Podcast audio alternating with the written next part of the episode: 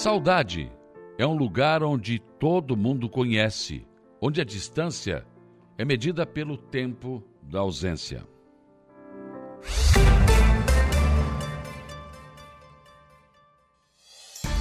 A informação, a opinião. Está no ar, dia a dia. Sete horas, um minuto, sete e um desta manhã de terça-feira, dia 31 de janeiro de 2023. Uma terça-feira que começa com tempo bom aqui na região sul do estado de Santa Catarina. O céu é azul de brigadeiro, praticamente não tem nuvem no céu. E o sol brilha a pleno.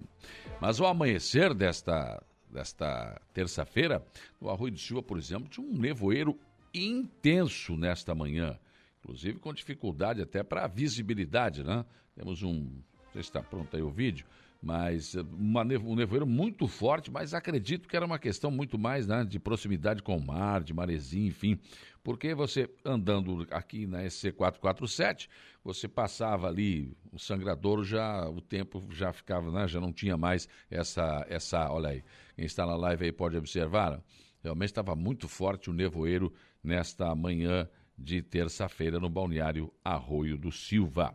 Mas, enfim, né? serração baixa, sol que racha. É o, é o que diz o velho adágio popular. E já começamos o dia com 25 graus de temperatura. 7 horas e 2 minutos, 7 e 2. Vamos aos destaques desta edição, começando, como sempre, pelo setor da segurança pública. Jairo Silva, o KID principal foi registrado no setor policial de ontem para hoje. Bom dia. Bom dia, bom dia, Saulo. Olha, destaque primeiro para fora da nossa região, ali na região da, especialmente na região carbonífera, né, com a prisão feita pela equipe do delegado Yuri Micheluz, do último envolvido no crime do delegado José Tadeu Vargas. Lamentavelmente, naquele fato que a gente foi, houve muita repercussão, não só assim, aqui a nível de sul de Santa Catarina, mas a nível de estado e até de Brasil. O delegado foi morto naquela troca de tiros e, felizmente, a polícia chegou ao último envolvido no crime. Então, é, é, o terceiro, se não me engano, o terceiro que foi preso, envolvido na questão. Há também o apoio de um quarto que dirigiu o veículo, né? Então é interessante a gente falar sobre o fato, mas de qualquer maneira, praticamente essa questão do crime está esclarecida, o crime foi elucidado. Trabalho feito de forma rápida pela polícia, a resposta foi dada, né, Saulo? Com acho certeza. Que, acho que isso é importante. E isso é importante, na verdade, é. né? O, o, porque é, quando você elucida um crime, você faz com que o mundo do crime entenda, né? Que nós que, que, que, há um trabalho da polícia. Né? Exatamente, que a que polícia aqui... age, é, que a polícia investiga e que a polícia realmente descobre quem. Uhum. Quem o praticou, ou quantos praticaram aquele crime. Eu acho que essa resposta é fundamental até para amenizar a questão da, da violência, lamentavelmente, Isso na cidade do Brasil. foi lá na região carbonífera, mas ontem aqui também o delegado uh, da DIC, né? Isso. Ele já conseguiu elucidar mais um crime. Exatamente. A equipe do delegado Jair Pereira Duarte, Jair Pereira que dirige Duarte. a divisão de investigação criminal. Esses dois elementos já estavam presos, mas ontem a polícia concluiu, o delegado Jair concluiu esse inquérito para remeter ao fórum e acabou, inclusive, autuando, nesse caso, um homem de 43 e outro de 45 anos por um roubo praticado em setembro do ano passado. Aliás, uhum. os dois já estavam, continuam presos, Sim. respondendo também por outros roubos, por outros assaltos à mão armada. Eram anjinhos, na verdade, né? É, exatamente. É. É, tudo anjo, né?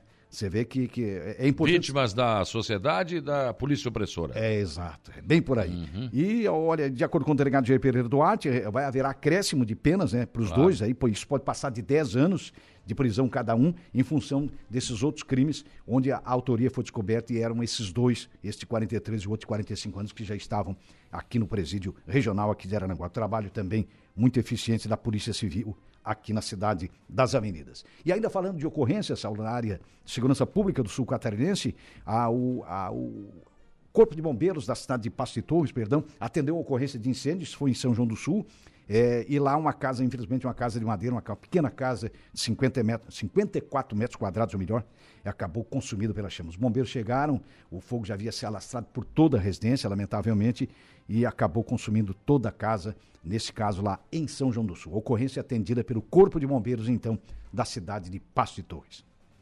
Muito bem. E no esporte? E no esporte hoje tem rodada. Volta o Regional de Futsal no Balneário Rotilva, essa, essa competição realmente tão bacana, tão bonita, às terças e quintas-feiras. Hoje tem dois jogos. O Borsa é, enfrenta a equipe do JS Cândido, que é o time lá de Sombrio e Santa Rosa do Sul, ali é um misto, né? Mas que tem um belo time, tem 100% de aproveitamento até agora, a equipe do, do, do JC Cândido, perdão. E no jogo de fundo, então, tem Avenida Veículos enfrentando o Unidos pela resenha. Então, dois jogos importantes, é que a maioria das equipes já venceram, portanto, nesta rodada, e tem time aqui com 100% de aproveitamento. A rádio transmite o jogo entre Borsa e JC Cândido. Esse será o jogo do rádio a partir de 20 horas, 8 horas 20 da noite. Trabalho hoje à noite, então. Isso. E amanhã, então, a rodada do Suíço do Morro dos Conventos, né? E aí vai em frente, né? Vai por aí afora. Aliás, já estamos chegando na, nas fases eh, decisivas, né? É, aqui, por exemplo, no, no, no tradicional Campeonato de Futebol Suíço, Praiano na Areia, do Sobre as Ondas, esse está na reta final. Tivemos os jogos da segunda uhum. fase, eliminatórios, e as semifinais acontecem no próximo sábado, dia, eh, no próximo sábado, dia 4. E no dia 11, então, a final. Então já é fileira, realmente, finaleiras no, no Areia. O salão vai um pouco mais adiante, o salão tem ainda na fase classificatória essa rodada de hoje e pelo menos mais duas ainda na primeira fase da competição. Depois entra na fase eliminatória e aí sim a competição caminha em passos mais largos. O Suíço do Morro dos Conventos está mais ou menos dentro desse, dessa previsão aí. Tá certo. Jário Silva volta ao programa daqui a pouco com informações de polícia e a uma da tarde tem As Esportivas.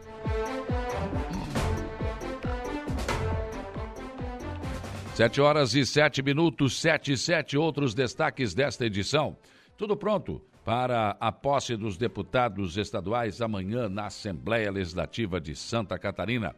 O ato de posse está marcado para as nove horas da manhã, com transmissão ao vivo pela Rádio Araranguá FM. Estaremos, inclusive, na, pela manhã cedo, né? O Lucas Casagrande estará aqui no comando do dia a dia. Eu estarei em Florianópolis, lá na sede do Legislativo, onde vou ouvir os deputados. Vamos acompanhar este, esta posse, principalmente dos dois representantes aqui da nossa região.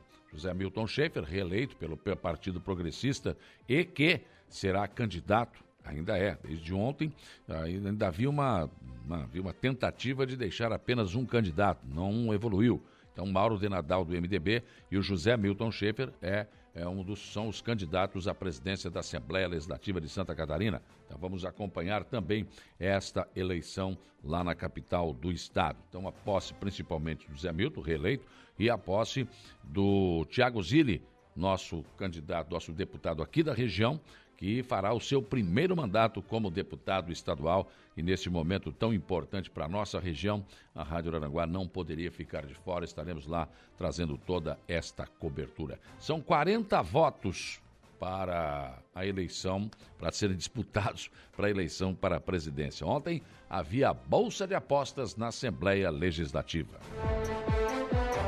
Prefeito de Turvo, Sandro Sirimbelli, trouxe ontem no programa Dia em Notícias com a Laura Alexandre um dado que estarreceu.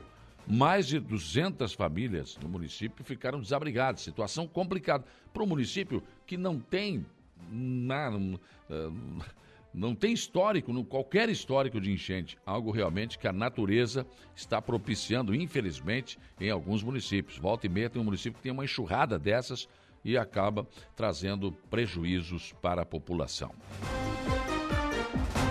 Uma saída para modernizar a iluminação pública em Aranguá, que já havia sido apresentada aqui no programa pelo prefeito César César como uma possibilidade há mais ou menos uns 4, 5 meses atrás, começa a tomar forma. O edital de licitação para uma parceria público-privada não é privatização, é uma parceria público-privada com contrato bem definido por 25 anos, onde a empresa terá que implantar LED em toda a cidade em um ano, enfim, uma série de exigências está sendo encaminhado. Tem que passar por audiência pública, tem que passar pelo Tribunal de Contas do Estado, enfim. Mas o edital já deverá ser publicado no uh, portal da Prefeitura de Araranguá para o conhecimento e também para sugestões dos ou dos munícipes. Depois, ele passa por uma audiência pública, aí sim, presencial, onde as pessoas, claro, poderão dar sugestões e fazer observações. E depois passa pelo Tribunal de Contas do Estado, para depois, então, o edital ser lançado para finalmente acontecer a licitação. A previsão, se tudo der certo, com aprovações, evidente, lá para julho deste ano, o edital finalmente possa ser lançado. Passaríamos a ter uma iluminação moderna e sem custo para a prefeitura.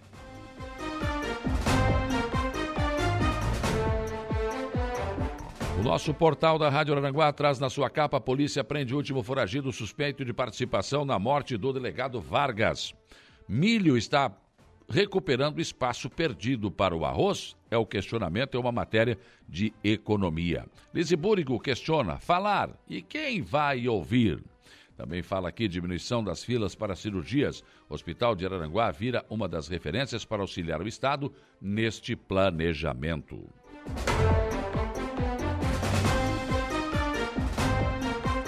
Portal NSC Total traz na sua capa votos dos parlamentares de Santa Catarina na eleição do Senado têm declarações públicas e traição. Novidade, né?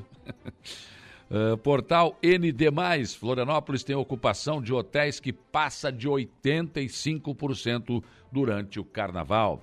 Feriado coincide com o período de maior fluxo de turistas uh, vindos de outros países. Diárias encarecem cerca de 20%. Ministro do STF ordena investigação de suspeitas de genocídio indígena. Em nível nacional, o Correio Brasiliense abre manchete: o Fundo Constitucional é essencial para a autonomia do Distrito Federal.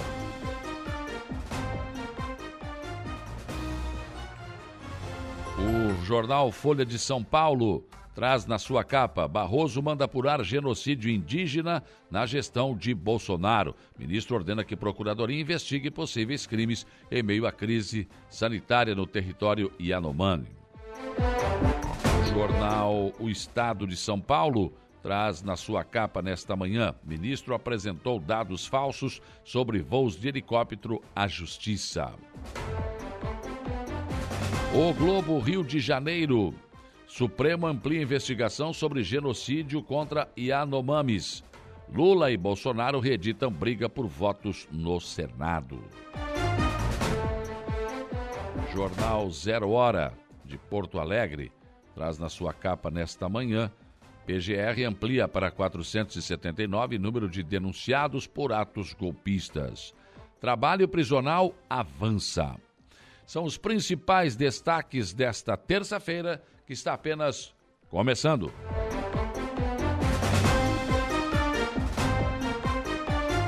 Sete horas e 14 minutos, sete e 14. Para participar aqui da nossa programação, você tem várias oportunidades. Uma delas é o facebook.com barra Rádio Araranguá. É muito simples.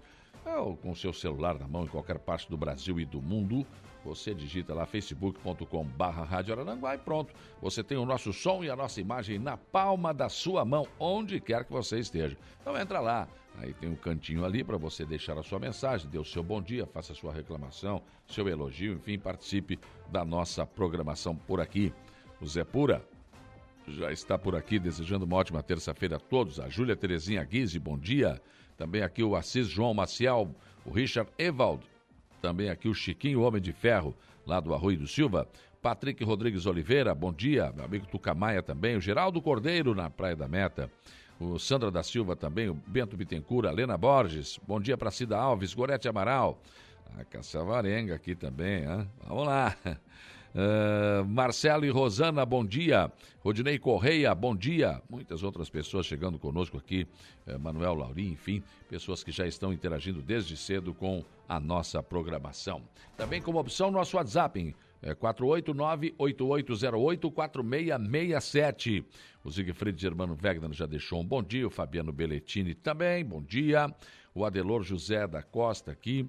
Ah, também mais um bom dia chegando aqui da Dione, nos acompanhando, a Rita de Cássia da Coloninha, o Jaime Lourenço também com a gente aqui, o Rogério Gonçalves, enfim, pessoas já estão também chegando por aqui. 35240137 é o nosso velho e bom telefone que ainda toca www.radioararanguá.com.br é o nosso novo portal. Entra lá, tem sempre novas informações e informações exclusivas no nosso portal para você. Previsão do tempo com o Ronaldo Coutinho. Perdeu aqui? Entra lá. vai estar em seguidinha, já está lá também no nosso portal para você conferir previsão do tempo, muitas outras informações no dia a dia importantes para você.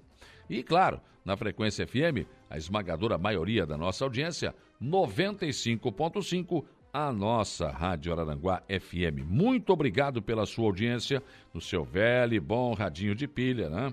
Também aí no rádio do seu carro, onde quer que você esteja. O nosso respeito à sua audiência sempre.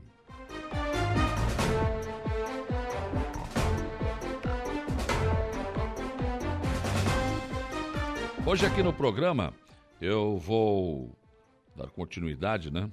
Estamos numa série de entrevistas sobre a volta às aulas, para saber como estão as nossas escolas estaduais, escolas do município, enfim, né, nessa questão de voltar às aulas em fevereiro.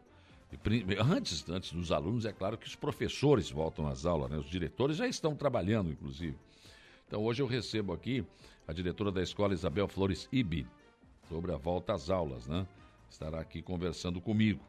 E também vou conversar com o secretário de Planejamento do Arroio de Silva, o Jorge Freitas, que vai fazer aqui um, uma avaliação do trabalho que foi realizado até agora na sua pasta e a projeção para esse ano de 2023, né? O que, que pode ser acrescido? Reurb tem várias, várias né, situações aí, eh, vários planejamentos que podem ser eh, encaminhados neste ano de 2023. O Jorge Freitas estará aqui atualizando estas informações. Então, tudo isso em riqueza de detalhes você terá aqui no espaço do dia a dia, nesta manhã de terça-feira.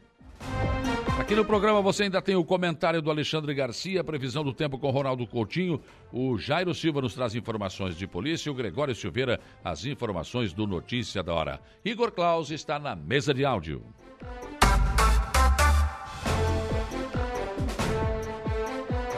Sete horas e 17 minutos. O dia começa com a informação de que está quase tudo pronto para a posse dos deputados estaduais amanhã na Assembleia Legislativa. A cerimônia de posse está marcada para as 9 horas no plenário da Assembleia. Os 40 deputados eleitos já foram diplomados e amanhã vão tomar posse, começando efetivamente, aí sim, os seus mandatos. Primeiro tem a diplomação e agora por fim, a posse. Em nossa região, o deputado estadual José Milton Schaefer, do Partido Progressista, será empossado para um novo mandato, que poderá ser diferente de todos. Deve ser um mandato de afirmação e de ocupação de espaços importantes, sedimentando sua liderança dentro do Partido Progressista no estado de Santa Catarina.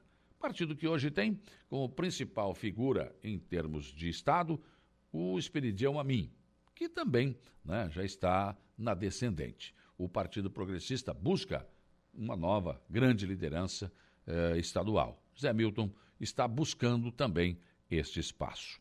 Já Tiago Zilli, do MDB, aqui da nossa região, será empossado para seu primeiro mandato como deputado estadual. Sua primeira missão, é claro, será conhecer a máquina legislativa e entender todo o processo que a envolve. Mas mesmo antes de ser empossado, o ex-prefeito de Turvo já apresenta postura de trabalho como representante de nossa região. Já tem conversado com as pessoas, já tem encaminhado prefeitos para algumas audiências, enfim, já antes mesmo de ser empossado, apenas diplomado, já tem feito este trabalho de aproximação com as bases e também tem participado ativamente eh, das discussões para a presidência da Assembleia Legislativa. Seu partido tem Mauro de Nadal, o candidato. E claro, logo após a cerimônia de posse, os deputados já vão participar da primeira sessão desta legislatura, quando acontece a eleição para a mesa diretora. Mauro de Nadal, como disse, do MDB, é um dos postulantes ao cargo de presidente da Assembleia. Ele vai disputar com José Milton Schaefer, do Partido Progressista. Na tarde de ontem, ainda havia uma discussão para que se houvesse um acordo de apenas um candidato a ser apresentado para a eleição, mas não houve consenso. Na disputa pelos votos, a Bolsa de Apostas ontem apontavam que Mauro de Nadal teria algo em torno de 24 votos, mas com possibilidade de chegar a 26. Do outro lado, as apostas eram de que José Milton Schaefer teria 18 votos, mas com possibilidade de chegar a 22. Nos dois casos, claro que não existe certeza, apenas especulações que são baseadas nas conversas mantidas após a definição das duas candidaturas, porque aí, claro, começam as conversas, começam os contatos na busca dos votos necessários para a eleição. E a eleição de mesa diretora de Câmara de Vereadores, né? não é muito diferente na Assembleia Legislativa, onde tudo pode acontecer até o instante final. Prefeito de Turvo, Sandro Sirimbelli, trouxe ontem no programa Dia em Notícias com a Laura Alexandre um dado que estarreceu. A enxurrada que aconteceu domingo desabrigou mais de 200 famílias no município que não tem qualquer histórico de enchente. Ainda segundo o prefeito, a administração municipal não teve prejuízos de monta, mas a população sim. Sandro Sirimbelli disse que toda a estrutura da prefeitura continuou ontem mobilizada no decorrer do dia para amparar, socorrer os atingidos pelas águas. Tem sido assim. Algumas intempéries têm acontecido em locais específicos, em onde não havia, nunca houve nenhum histórico de acontecimentos do gênero. Turvo foi, infelizmente, aqui na nossa região no domingo, a bola da vez. E uma saída para modernizar a iluminação pública em Araranguá que já havia sido apresentada aqui no programa pelo prefeito César César há uns quatro, cinco meses atrás como uma possibilidade, começa a tomar forma. Uma parceria público-privada foi a saída encontrada. Na tarde de ontem, no gabinete do prefeito, participei de uma reunião onde o representante da empresa FIP apresentou todos os dados sobre o edital de licitação para a terceirização do serviço. O caminho é longo, mas a primeira etapa já está vencida. O edital está pronto e hoje, ou entre hoje e amanhã, deve ser publicado no site da Prefeitura já para dar publicidade e a oportunidade para questionamentos. Ainda haverá uma audiência pública onde a população também poderá fazer seus questionamentos. Uma vez aprovado, o edital ainda passará pelo crivo do Tribunal de Contas do Estado, que teria um prazo de 60 dias para apresentar um parecer. Se favorável, finalmente o edital de licitação estaria pronto para ser lançado. Claro, se tudo der certo, lá para o mês de julho deste ano. Resumindo, o edital prevê que a empresa precisará depositar 5 milhões para ter direito a participar da licitação, o que impede que qualquer empresa que não tenha né, know-how possa participar. Né? Então, já qualifica. E a empresa também tem que ter já prestado serviço neste sentido. Também será, terá que se responsabilizar por trocar toda a iluminação da cidade por LED no prazo máximo de um ano. Terá que se responsabilizar por todo o conserto que se fizer necessário na iluminação. A empresa terá que apresentar um projeto de uma central onde toda a cidade estará interligada com a aparição de todos os pontos de iluminação, poste por poste. A empresa também terá 24 horas no máximo a partir da identificação de uma luz apagada para consertar. A administração municipal continuará sendo responsável pela taxa de iluminação pública e deverá repassar mensalmente à empresa algo em torno de 350 mil, podendo ser menos, dependendo da licitação. Hoje, gasta muito mais pagando energia e tentando consertar, e você sabe muito bem, né? Demora muito para você conseguir ter o conserto da lâmpada que estragou na frente da sua casa ou na sua rua. Também poderá apresentar projetos de iluminação especial para pontos turísticos da cidade com implantação pela empresa. Segundo o que foi apresentado ontem, não se trata de privatização, mas de uma parceria público-privada. Neste caso, o contrato de exploração pela empresa que vencer a licitação será de 25 anos, fim dos quais poderá ser renovado ou não. No caso de não ser renovado, todo o material instalado pela empresa fica para o município. O que temos, nós já sabemos. Uma iluminação que ilumina pouco, não é de boa qualidade, como deveria, e concertos que demoram indefinidamente, além de um material que é comprado pela prefeitura hoje pelo menor preço, conforme determina a lei de licitações, e, portanto, não tem qualidade e nem a durabilidade necessária. a empresa responsável, se ganhar a licitação, vai querer colocar um material de boa qualidade. Primeiro, que não precisa fazer licitação, é privada. E segundo, porque não vai querer colocar um material de segunda ou de terceira, em que ela mesma vai ter que fazer a troca e, portanto, teria prejuízo. Avançar para algo mais moderno, nesse sentido, custaria aos cofres públicos algo, de, algo em torno de 40 milhões, se a prefeitura fosse fazer, talvez até mais. Isso seria inviável. Com a parceria público-privada, o investimento seria de responsabilidade da empresa que vencer a licitação. Mas o prefeito César e o vice-tano estavam ontem nessa reunião, disseram que estão abrindo isso primeiro para a imprensa, depois vão abrir para a população também, chamando a população para examinar o edital, opinar e até apresentar sugestões, se for o caso. Afinal de contas, como diz o prefeito César, ele apenas administra o dinheiro de todos nós. Uma decisão tão importante como essa precisa ter o aval, a assinatura de todos. Pensem nisso enquanto lhes desejo um bom dia.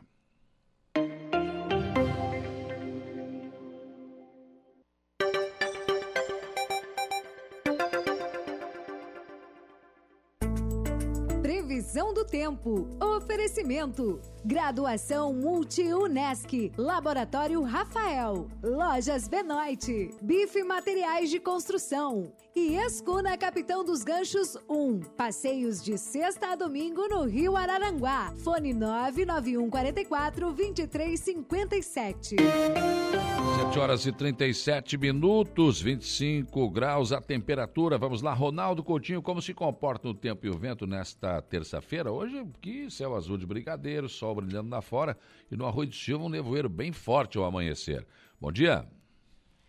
Bom dia, compadre Campolino. Provavelmente deve ser a água mais fria do mar. É, eu acho que era. Deixa eu até ver aqui se aparece aqui a imagem da praia. Tem, tem também, tem nevoeiro denso ali na região de Iturvo. Estava mais bonito de manhã, agora o nevoeiro apertou. No arroio também está com nevoeiro. É, também não, não se vê direito, nem dá, dá para ver direito o mar. Meleiro também tem um pouco de nevoeiro. Morro Grande já, já se dissipando. Gaivota está bonito, está um, um, nascer do sol bem amarelo, bem bonito. E, enfim, já temos aí áreas com nevoeiro, áreas já com sol aparecendo bem e vai mantendo esse padrão de tempo aí com variação. O, ó, o, aqui o arroz já limpou, atualizou a câmera agora. Tem ainda nevoeiro mais ao fundo, mas está bonita a praia, só que não tem ninguém, né? Coisa rara, nem. Não, tem lá uns, uns 10 gatos pingados caminhando na praia. E tem Meleiro ainda com nevoeiro, Morro Grande também se dissipando, mais para bom. Gaivota também está bonito. Uh, Ermo está com nevoeiro. E Timbé do Sul está um espetáculo de dia. Então está tempo bom, com temperatura subindo.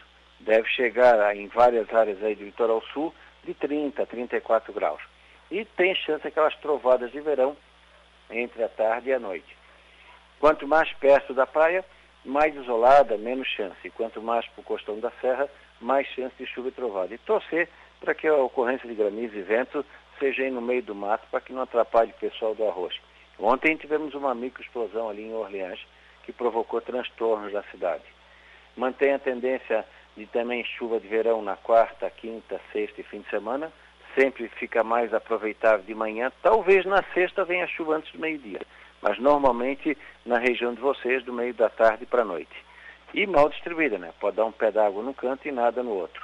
Máximas aí entre 30 a 34 graus, mínimas entre 19 e 22, é o que deve ser ao longo da semana.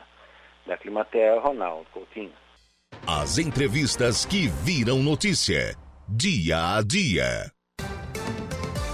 Comentário de Alexandre Garcia. Oferecimento: Cicobi Credisulca, Hackley Limpeza Urbana, RF Sul, Alcidino Joalheria e Ótica, Gênios Veículos e Loja Casa da Elétrica. 7h42, bom dia Alexandre Garcia. Bom dia, Saulo Machado. O Ministério da Cultura está trabalhando a razão de eh, 30 projetos da Lei Rouanet por dia aprovados. Uma coisa incrível. 30 por dia. Deu, nesse mês, até agora, 595 projetos da Lei Rouanet aprovados. Um total de 608 milhões de reais. Vocês já sabem que a Cláudia Raia levou 5 milhões. Mas vejam só, tem empresas da Disney, espetáculos da Disney, levando, olha aqui, é, Disney Magia, 3,9 milhões. Disney on Ice, 3, mil e 900, 3 milhões e 900 mil. American Idiot Green Day, 3 milhões e 700 mil. Uau, que coisa. Olha, não entendo, não entendo. É porque Lei Rouanet devia ser para ajudar quem precisa. Cláudia Raia é uma grande artista. Precisa, o Caetano Veloso precisa, o Chico Buarque precisa. Cobra um, um bom, um bom ingresso. Está recebendo aqui a, aquela exposição Monet, 3 milhões e 800 mil. Eu paguei ingresso para ver a exposição Monet lá no Rio de Janeiro. Não é muito caro, mas é 30 reais, uma coisa assim. Né? O, bem aplicados, 37 milhões para reformar o palco do Teatro Municipal do Rio de Janeiro. Inclusive, eles falam em revitalização. Na verdade, é restauração. Né? Revitalização não é possível, a gente só revitaliza alguém que está morto, né? uma pessoa que tem a vida. Mas é modismo, né? mas enfim. É... Vejam só, o teatro desses 608 milhões, o teatro recebeu 154 milhões e oficina recebeu 21 milhões. Não é oficina mecânica, certamente, é, é um termo aí do pessoal de teatro, que teatro oficina, uma coisa assim. Deve ser teatro menor, eu não sei. Né? É, 595 projetos, só agora, de 1 de janeiro para cá. É muito, é muita velocidade, muito trabalho. Bom, outro número grande, está com 479 denunciados por aquele, aquele órgão da, é, da Procuradoria-Geral da República, né? é, comandado pelo subprocurador Carlos eh, Frederico Santos, para pegar o pessoal de 8 de janeiro. 479 denunciados. Foram denunciados ontem 225. Todos foram presos sem saber, porque foram convidados para entrar num ônibus para serem levados para a condução deles. História que remonta à Alemanha dos anos, final dos anos 30, início dos anos 40, né? E, bom, 225. É, enquadrados em é, incitação ao crime ao pedirem intervenção das Forças Armadas. Tem 92 é, e mais sete empresas com bens bloqueados. E ainda há 42 pedidos do advogado-geral do governo, o advogado-geral da União, é, para bloquear os bens a fim de indenizar pelo quebra-quebra. A propósito, a bola que sumiu do Congresso, autografada por Neymar, foi devolvida em Sorocaba. Um homem de 31 anos estava com a bola, foi procurar a Polícia Federal, devolveu. Segundo depoimento dele, ele disse que achou a bola no chão, no chão do Congresso, né? E carregou para fora do Congresso. Isso se configura, não é furto, não. É roubo, porque entrou no Congresso à força, houve violência, né? é, não foi autorizado pelo dono da casa. É, é, deve ter ficado muito assustado e devolveu. Demorou um pouquinho, pensou bastante, não dormiu direito, né? e aí devolveu a bola e foi dispensado, deu depoimento e foi dispensado. As pessoas não, não se deram conta do que estavam fazendo. Estava tão. Aquela coisa que eu tenho falado aqui, não enxerga o 360 graus. Às vezes não fica sabendo nem o que está fazendo, porque é o tal grau de. Eh, parece uma coisa de fé religiosa, raciocínio, razão, cabeça fria. Eh, enfim, o, por fim eu queria fazer uma, uma, uma mais um, uma lembrança né, que quarta-feira é o dia da eleição. Na Câmara está decidido Arthur Lira. No Senado, ninguém sabe. Falava-se que o Pacheco era o favorito, agora já nem se fala tanto. Na verdade, não é bem Pacheco, é Pacheco e Alcolumbre. Os dois estão juntos. Ainda ontem, Pacheco se reuniu com o PT. O PT quer, quer que o Pacheco continue. Continua aquele Senado omisso. Senado sem bril. Né. Um, um Senado que não está representando os estados é, um Senado que não está vendo que a divisão dos poderes, o equilíbrio entre poderes, não está existindo. É, é, preciso recuperar o Senado, que é a Câmara Alta, a Câmara dos Sêniores, dos Gerontes, a Câmara Revisora. O Senado merece mais. De Brasília, Alexandre Garcia. Voltamos a apresentar Dia a Dia.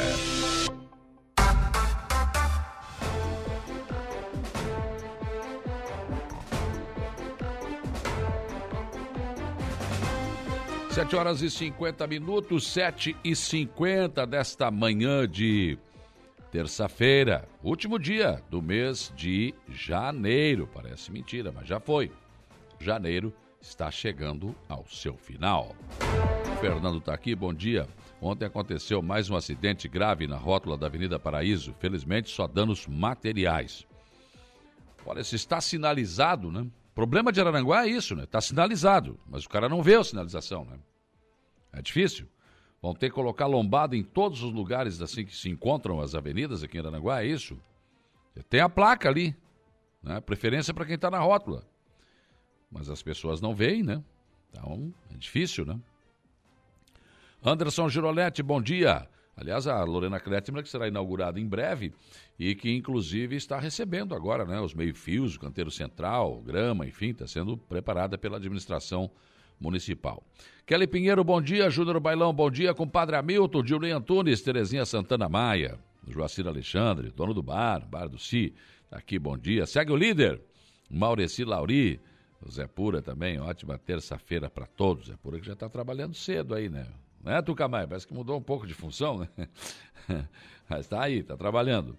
É, também aqui no WhatsApp o Carlinhos deixando o seu bom dia, o João Polícia também deixando bom dia. E também aqui, tem um ouvinte aqui, a Roseli Busanello, pedi, queria pedir à Secretaria de Obras que dê uma olhada na rua Prefeito Walter Belizone, próxima à estação da Samai. O mate está tomando conta do acostamento. Peço que dê uma atenção. Né? E ontem eu fui fazer um exame né, de médico aqui para carteira de habilitação, aqui na Padre Antônio Luiz Dias. Passa essa quadra do terminal, a segunda quadra ali, bem na, do lado esquerdo de quem vai. O terreno de esquina que está uma vergonha. Né? Mato tomou conta, na calçada não se pode passar. Quer dizer, não é um problema da prefeitura, daí é problema do proprietário que tem que ir lá limpar esse terreno, né? Que é uma vergonha. E lembra quando foi aquela proposta para a Câmara para fazer as calçadas aqui e cobrar? Ah, não, porque não. Olha aí, ó. Terreno no centro da cidade custa quanto? O cara não pode fazer a calçada? Não pode cercar e não pode manter limpo? E quem mora ali, como é que fica? É centro da cidade, Padre Antônio Luiz Dias aqui, ó. Passando terminal urbano. Vergonheira isso. Pessoas têm que ter né, a sua responsabilidade. Bom, mas isso não tem nada a ver com o que o ouvinte falou aqui. Ela quer pedir para a Secretaria de Obras dar uma olhada na rua Prefeito Walter Bellinzoni, próximo à sede do SAMAI, que o mato está tomando conta do acostamento. Também aqui a mensagem da Toninha. Deus abençoe aí a todos que trabalham nessa rádio maravilhosa. Obrigado, Toninha. Um abraço para você também. Né? Pessoas que estão interagindo conosco na nossa programação. O Gula também está aqui, né? o Jailson e o Ariosvaldo, né? Uh, estão aqui também mandando mensagens aqui, né? Ah, o Ariovaldo também. Ah, pa, ah, já entendi a mensagem aqui. Né? Nós vamos doar uma televisão aqui para uma família. Ele recuperou essa televisão aqui. Olha que show que ficou, né? Muito bom. Legal.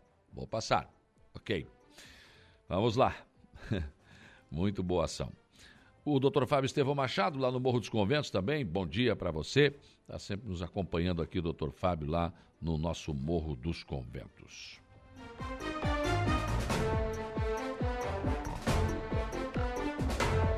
Oito novas leis aprovadas pela Assembleia Legislativa entraram em vigor em Santa Catarina. O governador Jorginho Melo sancionou nesses últimos dias normas em áreas como educação, eh, transparência na administração pública, pessoas com deficiência e proteção à mulher todas são de origem da Assembleia Legislativa. Foram aprovadas pela Assembleia Legislativa e sancionadas pelo governador. O fortalecimento da agricultura catarinense é tema de uma das normas sancionadas. A Lei 18.624 cria o Programa Estadual Jovem Empreendedor Rural. A proposta partiu do deputado Valdir Cobalcini, do MDB, a partir da preocupação com a queda no número de jovens que residem em áreas rurais. O novo programa deverá criar condições e oportunidades para que os jovens permaneçam no campo. Outra nova lei de origem parlamentar é a 18.625, de autoria do deputado Sargento Lima, do PL, que institui o, círculo, o Circuito Catarinense de Motociclismo. O objetivo principal é atrair o turismo dos adeptos de motociclismo para o Estado. Na área da educação entrou em vigor a Lei 18.621, que cria o título Padre Anchieta, que será concedido aos professores e alunos dos estabelecimentos públicos estaduais catarinenses de ensino fundamental e médio, que por seu desempenho durante o ano letivo, e acho que por efeito extraordinário contribuírem para a educação, a ciência ou de alguma outra forma tornarem-se merecedores do reconhecimento. A, a, a, iniciativa partiu da deputada Ana Campanholo, do PL. Também foi sancionada a Lei 18.628, de autoria da deputada Marlene Fengler, do PSD, que isenta refugiados e apatriados em situação de vulnerabilidade do pagamento de taxas de revalidação de diplomas de graduação, pós-graduação, mestrado, doutorado e também é, mestrado, doutorado e pós-doutorado. Enfim, várias a, propostas que foram aprovadas pela Assembleia Legislativa, né, que foram agora sancionadas pelo governador Jorginho Melo. Eu falei na abertura do programa sobre a eleição da mesa diretora amanhã. Amanhã, a mesa diretora, depois da posse dos deputados, que nós vamos acompanhar, haverá então a eleição. E essa primeira sessão legislativa será presidida pelo parlamentar com mais idade entre o maior número de legislaturas, que neste caso é o deputado Padre eh, Pedro Baldissera, do Partido dos Trabalhadores. Ele é quem vai presidir a casa nesta primeira sessão, que vai eleger os, a mesa diretora, né? a presidência, a mesa diretora para esta legislatura.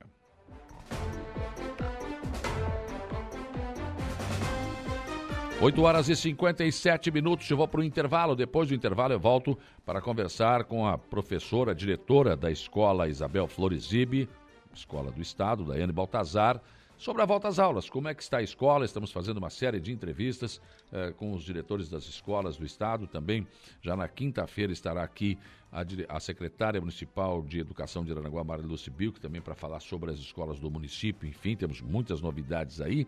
Né? Então, depois do intervalo, eu volto para conversar com a Daiane Baltazar, que é a nossa convidada de hoje, para falar sobre a preparação da Escola Isabel Florizibe para a volta às aulas. Intervalo.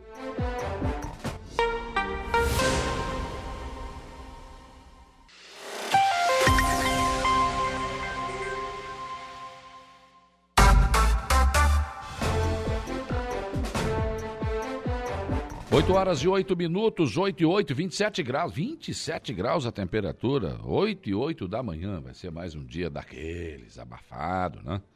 E claro que podem ocorrer chuvas isoladas aí durante, durante esta terça-feira, com sol brilhando lá fora, céu azul de brigadeiro, e vamos lá, vamos para a vida. Bom dia para o Luciano Oliveira da Silva, está aqui com a gente, nos acompanhando aqui no facebook.com barra Rádio Aranguá, Cé Soares também, Valdeci Batista de Carvalho também já deixou um joinha aqui. O Luiz Cláudio, Luiz Cláudio é o Galo, Galo lá do Arroio. Um abraço, está também aqui nos acompanhando nesta manhã de terça-feira. Bom, dando sequência à nossa série de entrevistas, né? Com os diretores de escolas. Ah, estamos vendo aqui como é que estão as escolas, né? Preparação, mudança de governo, tem uma série de situações novas aí. Eh, essa volta às aulas, como, como, é, como é que as escolas estão se preparando. Hoje quem está aqui Daiane Baltazar, diretora da escola Isabel Florizibe. Bom dia. Bom dia, Saulo. Bom dia aos ouvintes da Rádio Araranguá. E um bom dia especial para os professores e funcionários lá da nossa escola, né, da Isabel Florizibe e toda a comunidade escolar. A direção já voltou? Já voltou, dia 23. 23? E aí, o que, que faz o diretor quando chega na escola, agora, da volta das férias? Então, a gente, o diretor e a equipe gestora, né, que conta com os AES, ATPs, né? Essa equipe ela retorna é, para organizar a volta dos professores. Tem, hum. Teve a segunda etapa de matrículas, Sim. que foi do dia 23 ao dia 25. E a toda a parte dessa documentação de aluno, uhum. né, inserir no sistema, organizar esse retorno dos professores, Sim. que a gente tem o planejamento do dia 1 ao dia 7, para o dia 8 retornar às aulas. E o que, que vai acontecer né, nessa volta dos professores? Alguma palestra? Preparação Sim, especial? Vem uma agenda da, da Secretaria de Educação. Sim. E dentro dessa agenda tem algumas, algumas palestras que são de um geral para todas as escolas. Uhum. E, e nessa agenda a gente encaixa é mais as, as, os assuntos da escola, né? A gente encaixa palestras também, é, os assuntos que tem, que tem que resolver do dia a dia, horário escolar, calendário. Tá certo. É, é, porque, na verdade, né, é uma preparação toda. Quando o aluno chegar na escola, tem que estar tudo pronto. Né? Tudo pronto. Tudo tem que funcionar. Tudo pronto. As salas de aula organizadas, é, o professor preparado né, para receber esses alunos. Uhum. Bom, e a escola já está, por exemplo, que alguns diretores aqui, eles me disseram o seguinte, olha, a gente está com dificuldade, porque não se sabe se o Estado vai mandar dinheiro, se não vai. Agora que for definido na sexta-feira o coordenador regional de educação. Mas vocês têm, por exemplo, eh, já, já fizeram a limpeza da escola, caixa d'água, essas coisas, o pátio? Não? O pátio a gente já fez. Hum. A gente já fez, até porque né, na frente da escola, agora esse período que é de sol quente, às vezes esse período de chuva, a grama cresce mais rápido. Então, é. o pátio a gente já fez. A parte de limpeza de caixa d'água, dedetização, daí é por conta do governo, né? Então, a gente aguarda. Geralmente, eles fazem agora iniciando as aulas, eles fazem. Sim, sim. É o que a gente espera. Uhum. O que, que, a escola tem? Eh, quantos alunos tem a escola? Hoje a gente está com aproximadamente 510 alunos. A gente uhum. ainda está na etapa de, de matrículas, então tem alguns alunos ainda para ser colocados no sistema. Mas tem mas... espaço ainda? Tem algumas vagas. É, a procura é bastante. Né, Não, eu estou notando que as nossas escolas do estado é. estão todas cheias, né? Sim, graças a Deus. As, as, as, escolas aqui da nossa região têm bastante procura, as escolas estaduais. E lá na nossa, é, desde a primeira etapa, que foi lá no uhum. final do ano, de 2022, e agora, sempre tem bastante procura. Tem algumas turmas que a gente até tem uma, alunos esperando para ser é. matriculado mas é poucas vagas. O primeiro ano da tarde, os pequenininhos que têm algumas vagas e algumas turmas do sexto ao nono. Uhum. Verdade. E é uma coisa interessante, porque eh, não sei se isso acontece todo ano ou se começou a acontecer depois da pandemia ou não. É sempre assim? Não, lá na nossa escola. A procura sempre, sempre foi grande. A procura sempre foi grande. Hum. É, é, é, as pessoas, a gente está lá dentro, claro que a gente vai puxar né, mas para a nossa escola, mas tudo que a gente ouve das pessoas que vão lá procurar vaga, é, sempre é. falam bem da nossa escola. Sim. Né? Os professores que pegam aula lá, porque a gente tem os efetivos, tem os ACTs, é. é. chegam lá elogiando, diz, dizendo que ficam contentes de pegar aula lá. Sim. Então, acho que é fruto do, de todo o trabalho da equipe, né? Que a nossa equipe é uma equipe bem boa, que pega junto. Quem chega depois é, pega junto também, porque a gente já tem uma rotina, já tem. Claro. Então o pessoal que chega acaba pegando junto também. Então acho que é fruto disso, né? Então não importa se é o ACT ou se é o efetivo. Não. Ele vai se enquadrar no. Vai se enquadrar e, e lá é todo mundo igual, todo mundo trabalha hum. igual. Ah, é puxado mesmo? não é porque é diretor que não vai trabalhar? Não, todo mundo igual. Certo, certo. Bom, vocês tinham ali algumas coisas que aconteceram né, no, no, no decorrer do ano, do, do, na volta às aulas lá, ainda no Covid até que melhorou isso, porque, claro, não, não, tinha uma frequência muito grande na escola, mas é a Avenida 15 de Novembro ali que os alunos atravessavam ali, aconteceram alguns problemas, né? Sim. É, agora deu uma diminuída, né? Eu acho que o pessoal foi botado quebra-molas, então o pessoal foi botado as placas, o pessoal acabou dando uma, ainda tem, né? Excesso de é. velocidade. É. A gente é uma rua muito movimentada, Sim. com bastante comércio. Uhum. Então, bastante empresas acaba tendo um fluxo muito grande de, de automóveis ali, né? De veículos. Mas é, aquela vez não tinha, né? Não é, tinha é, não lombada, tinha. não tinha uma faixa de, de pedestre, não tinha sinalização correta ali. É, e a escola fica naquela rua assim um pouco mais para cima, né? Fica. Que ali é a rua... É uma única é, também. É, mas é mais apertadinho, enfim, não, não, tem tanto trânsito. Mas o aluno que mora do outro lado vai ter que atravessar ter a avenida. atravessar.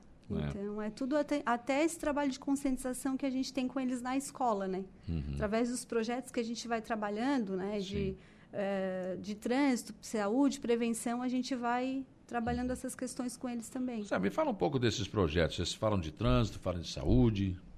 Isso, é que é, isso entra dentro dos temas transversais. Hum. Então, eles são trabalhados de forma contextualizada dentro da escola. O professor uhum. vai inserindo nas suas aulas, entra saúde e prevenção, que daí já entra alimentação saudável, é, entra o meio ambiente, essa questão do trânsito, né, da água. A gente tem um projeto de leitura na escola, que é muito uhum. bom, que é trabalhado uh, pela nossa E, na biblioteca, é uma E readaptada, e ela trabalha esses projetos com Sim. os alunos. Uhum para que os alunos eh, criem o hábito da leitura. Isso, incentivando a leitura, tem contação de história, hum. ela vai desenvolvendo várias etapas durante o ano. E dá para conseguir isso? Tem aceitação nesse, nesses adolescentes e crianças tecnológicos? Nos menores é mais fácil, os pequeninhos. Hum. É, a partir ali do sétimo ano em diante já Começa a ficar tem difícil. que fazer uma coisa mais diferenciada, puxar um pouco mais que daí tem, eh, tem aqueles alunos que já são leitores mesmo, né? Que já vem deles. Hum. Mas a gente tem que fazer um trabalho daí diferenciado, é, puxar mais... Para chamar do, atenção. Para chamar a atenção dos maiores. Senão você não consegue. Não. É, essa é uma, essa é uma luta de todos, todo dia na escola, é, porque né? a tecnologia hoje é muito mais fácil, né? Sim. né? Mais atrativo, jogos... Mas de que forma a escola tem trabalhado essa questão? Por exemplo, no, algum tempo atrás, que começou o celular, era, o celular era proibido na escola, uhum. né, na sala de aula. Hoje ele já não é mais proibido, vocês conseguem, digamos, uh, inseri-lo dentro do contexto do ensino? Em sala de aula, ele ainda é proibido. É. A gente tinha antes, pro, uh, um tempo a gente proibiu até no pátio durante o recreio, porque, querendo ou não, às vezes tem acesso a alguns conteúdos, né? É, que não verdade. são permitidos. Mas depois ali da pandemia, a gente voltou no recreio, até porque às vezes é um, é um atrativo para eles, eles uh, ficam mais tranquilos. Mas na sala de aula, a gente ali na escola, né, do, do sexto ano em diante, porque nos pequenos não dá tanto problema. É. Mas os maiores a gente tem uma caixinha em cada sala. Hum, então eles entram. Ali. O primeiro professor que está ali é, pede para colocar nessa caixinha, desligado. Hum e eles só pegam daí no recreio para usar Sim. e devolvem ali nessa caixinha. Ou quando o professor precisa utilizar hum. na sala, né, em alguma aula dele, como ferramenta pedagógica, o professor já avisa antes que vai utilizar Sim. e os alunos usam para esse fim daí. Nós temos lousa digital na escola? Temos. Quantas? Uma? Gente, nós temos uma. É um espetáculo, né? É muito bom. Muito e os show. alunos gostam? Gostam. Imagina, deve ser uma aula bem mais atrativa, né? É, falta sim, às vezes, algum suporte, mas no sentido de. de não é, é questão de tempo, às vezes, hum. das aulas, que é corrido, ou de o professor as, a, precisa de um, uma preparação maior é, na formação, de é. saber como lidar com essa ferramenta, mas ela está sendo inserida, aos Sim. pouquinhos está indo. Pois é, mas aí depende de uma internet boa, tem? Sim, mais ou menos. A nossa internet, eh, como a gente recebeu esses é. computadores, né? É muito equipamento ligado junto ali na rede. Pesou. Pesou. A internet que a gente tem no laboratório de informática é a do MEC, hum. né? Da banda larga. Então, pesou um pouco. Sim. Nesse tem que melhorar sentido, isso. precisa melhorar um pouquinho. Mas o governo anterior, ele, ele foi bom para a educação, né? Pelo menos em termos de investimento nas escolas, né? Sim, teve bastante investimento. Desde o que, que a escola ganhou, assim, que você lembra? A gente ganhou, nesse período, veio essa lousa, veio os computadores, veio o data show, é, veio computadores para o administrativo, uhum. veio ar-condicionados novos. É, e na parte de infraestrutura, né? Reforma, pintura, toda essa parte assim de serviços, de manutenção. Sim, sim. Bom, então os professores voltam dia? Dia primeiro. Primeiro. amanhã. Amanhã? Amanhã. dia primeiro popular amanhã. Amanhã. e as aulas no dia nove? Dia oito. Oito? Oito. Dia oito. Aí a criançada vem. Aí vem tudo. Vai com tudo. Os professores estão com saudade, não? Deve estar, né? Acho que sim. É porque, na verdade, quando o aluno está lá, às vezes dá vontade de matar, né? É, é. Mas aí, quando falta também, né? A pandemia mostrou isso, eu acredito que o professor sentiu falta. Né? Sim, sentiu falta desse contato, né? Foi complicado essa adaptação? Da pandemia? É. Foi, essas aulas online. Hum. Eu acho que durante a pandemia, ali a gente nunca deu tanto valor hum. para esse espaço da escola, assim, para é. esse ambiente escolar né, de ter o contato físico, de estar tá uhum. ali com essa vivência dos alunos no dia a dia. Não dava assim um, ver a escola vazia, qual era a sensação, por exemplo, um dia como hoje, se fosse um dia de aula, olhava a escola vazia, não dava um, Dá um aperto, uma coisa assim? Muito triste, muito. Triste, a gente né? que ia lá, porque tinha aqueles alunos que não tinham acesso à internet, então hum. a gente acabava entregando aquele material impresso. Então a gente ia lá uma, duas vezes por semana, né? Imprimir, xerocar, entregar. Hum e ver os alunos ali só do lado de fora, não podendo ter acesso à escola, que eles só vinham Sim. ali pegar esse material e tendo que falar tudo por WhatsApp, né? Sem, foi, era muito muito complicado. Muito triste. O professor, acho que exigiu mais do professor. Né? Muito, né? muito. O professor teve que se reinventar, né? Uhum. É. A palavra é essa, reinventar. reinventar. Teve gente que teve que aprender a editar é... de vídeo, enfim, essa coisa toda. Né? E, e, gravar aulas e querendo ou não se torna muito mais cansativo, sim, né? Sim, Porque tu, tu pega ali para entra tudo na, na parte de, de internet, de tu ter que entrar na plataforma, olhar hum. aluno por aluno. Difícil. E postar aula lá.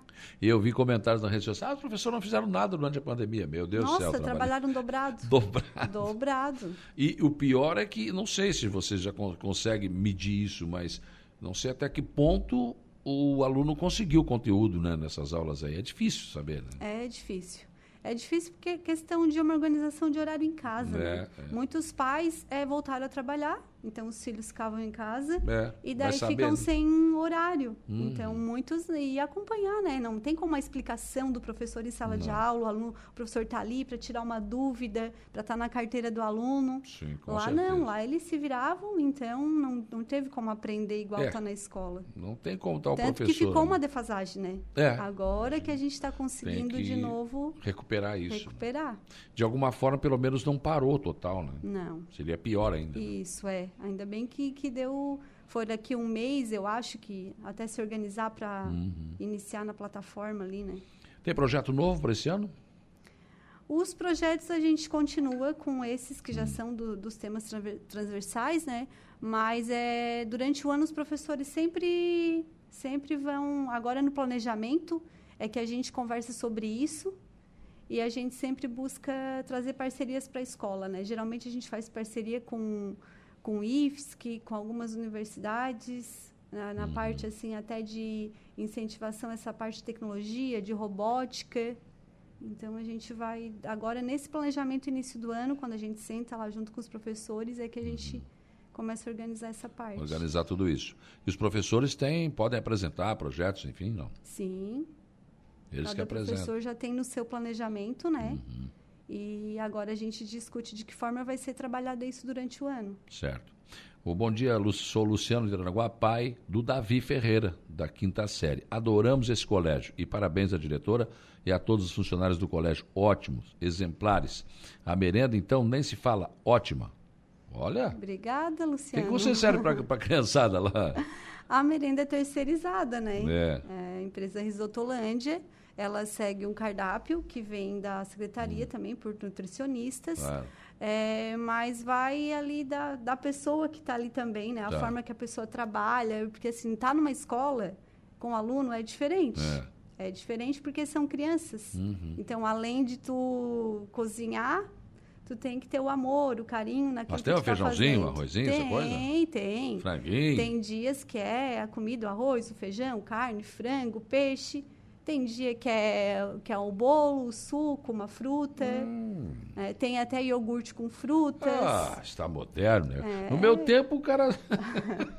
era um, uma panela desse tamanho, né? Que botava lá no canto, de alguém sopa. ficava mexendo aquilo. Era uma veia, eu acho que eles davam uns canecas de, de, de, plástico. De plástico. Hoje não, hoje é caneca de vidro, prato ah, de vidro. Mas aquilo batia na fraqueza que chegava a dar um calor. Comida é, não tinha, não. Ainda é em formato de buffet, né? Tá separadinho, arroz, feijão, a ah, salada. Não me diga, mas está é. muito moderno. ah, está muito moderno. Porque, na verdade, né, a gente tem que levar em consideração, claro que uma parte das famílias tem condição, né? Mas algumas vão para a escola também para matar a fome de comer, né? Não é sim. só de saber, né? Tanto que muitas crianças, às vezes, chegam lá e a gente acaba servindo alguma coisa antes mesmo do, do recreio, né? Porque já conhece, já A gente já conhece, a gente né? já sabe. Até às vezes um mato com uma dorzinha de cabeça, alguma coisa a gente já é pega. É isso. Pode né, ser. Que não tomou um café, é. que não comeu. É. Então a gente acaba sempre dando um jeitinho de servir antes do horário do lanche. Muito bom. Isso é espetacular, né? Com fome ninguém vai aprender Não, nada, né? Não. Difícil, né? Muito difícil. Mas enfim, é bom saber que a, a merenda é boa. É muito boa. Então, o pessoal está tá se alimentando bem, não tem desculpa para dizer que não vai, não vai aprender. Como é que funciona na sua escola o, o material escolar? Os pais compram, o Estado fornece alguma parte? Não? Teve, teve períodos que já foi fornecido. Há bastante tempo foi fornecido pelo Estado. É, eu não lembro se o ano passado chegou a vir material escolar, mas a gente sempre distribuiu para os alunos. Hum. E, mas a gente faz a lista de material, a gente pede aquilo que é o, o básico ali, né? Sim. E alguns materiais que a gente pede, que é de uso coletivo, que eles precisam durante o ano, que é para eles, né? Tipo hum. a parte de cartolina desses papéis.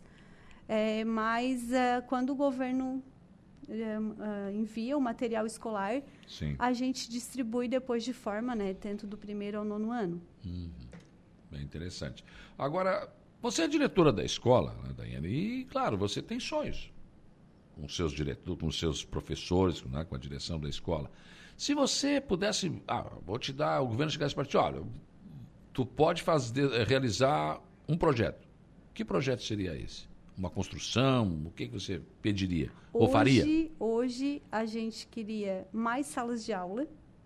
Ah, é? Sim, porque a gente tem uma procura muito grande hum. por turmas. E tem espaço lá para construção? É, a gente tem é, uma, uma, a parte da frente ela é de dois pisos, né? uhum. né? Onde tem salas de aula em cima e o administrativo embaixo.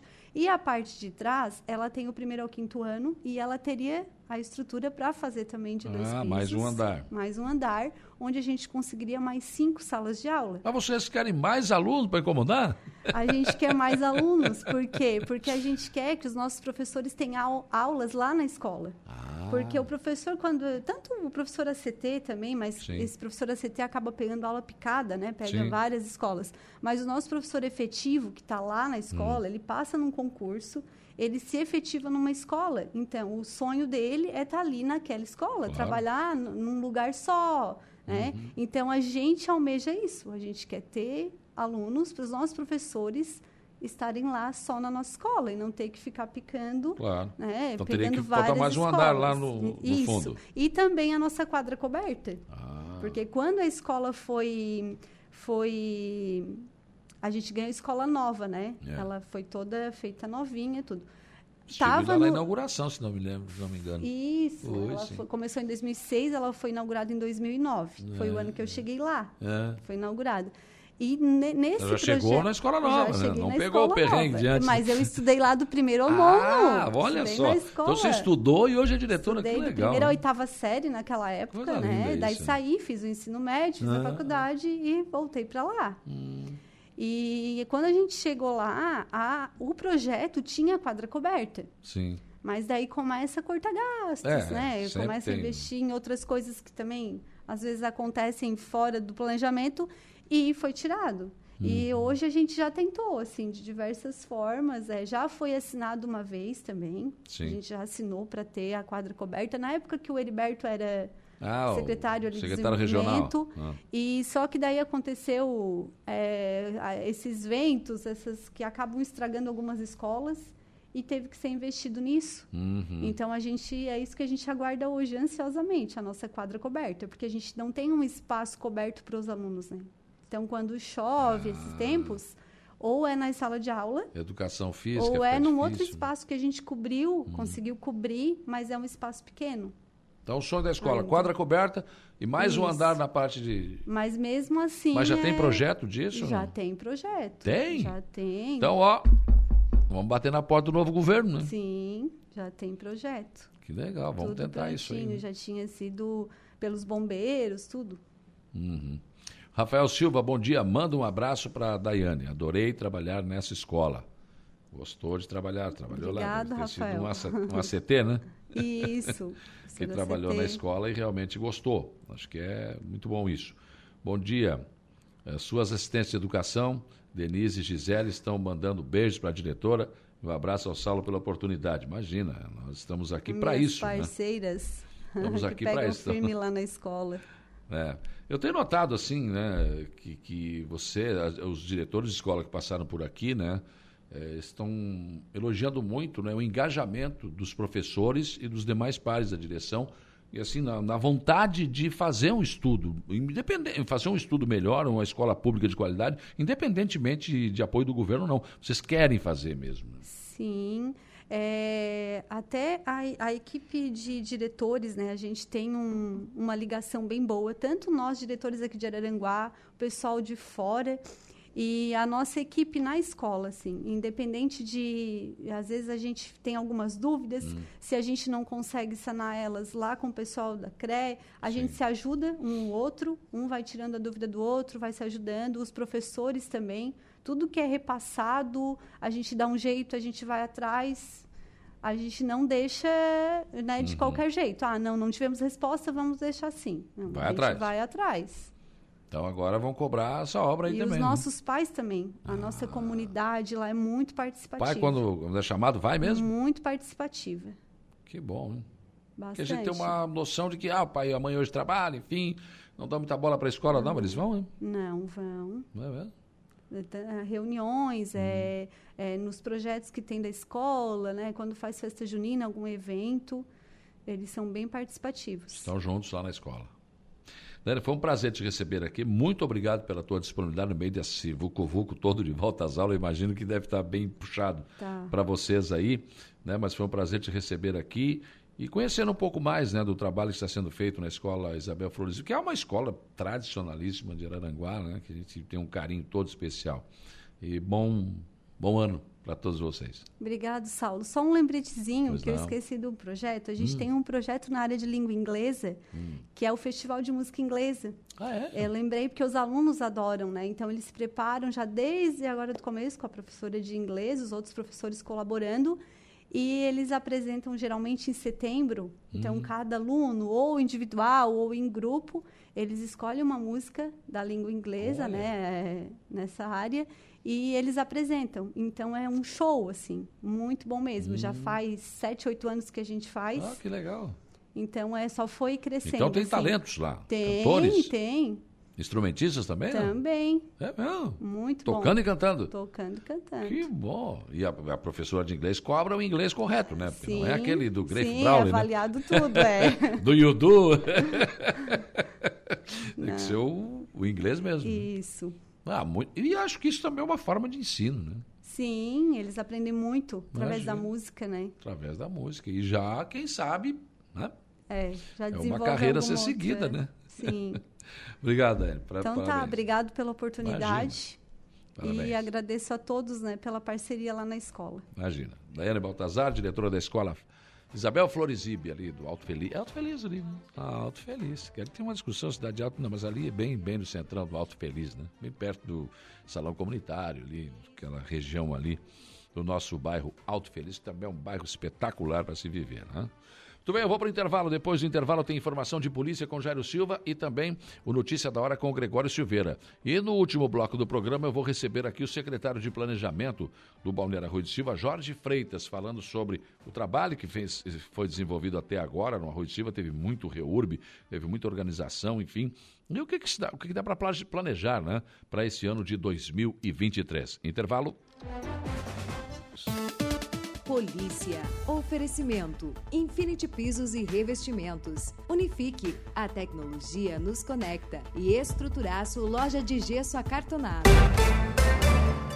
8 horas e 48 minutos informação de polícia. Jairo Silva, ontem houve uma coletiva de imprensa em Criciúma.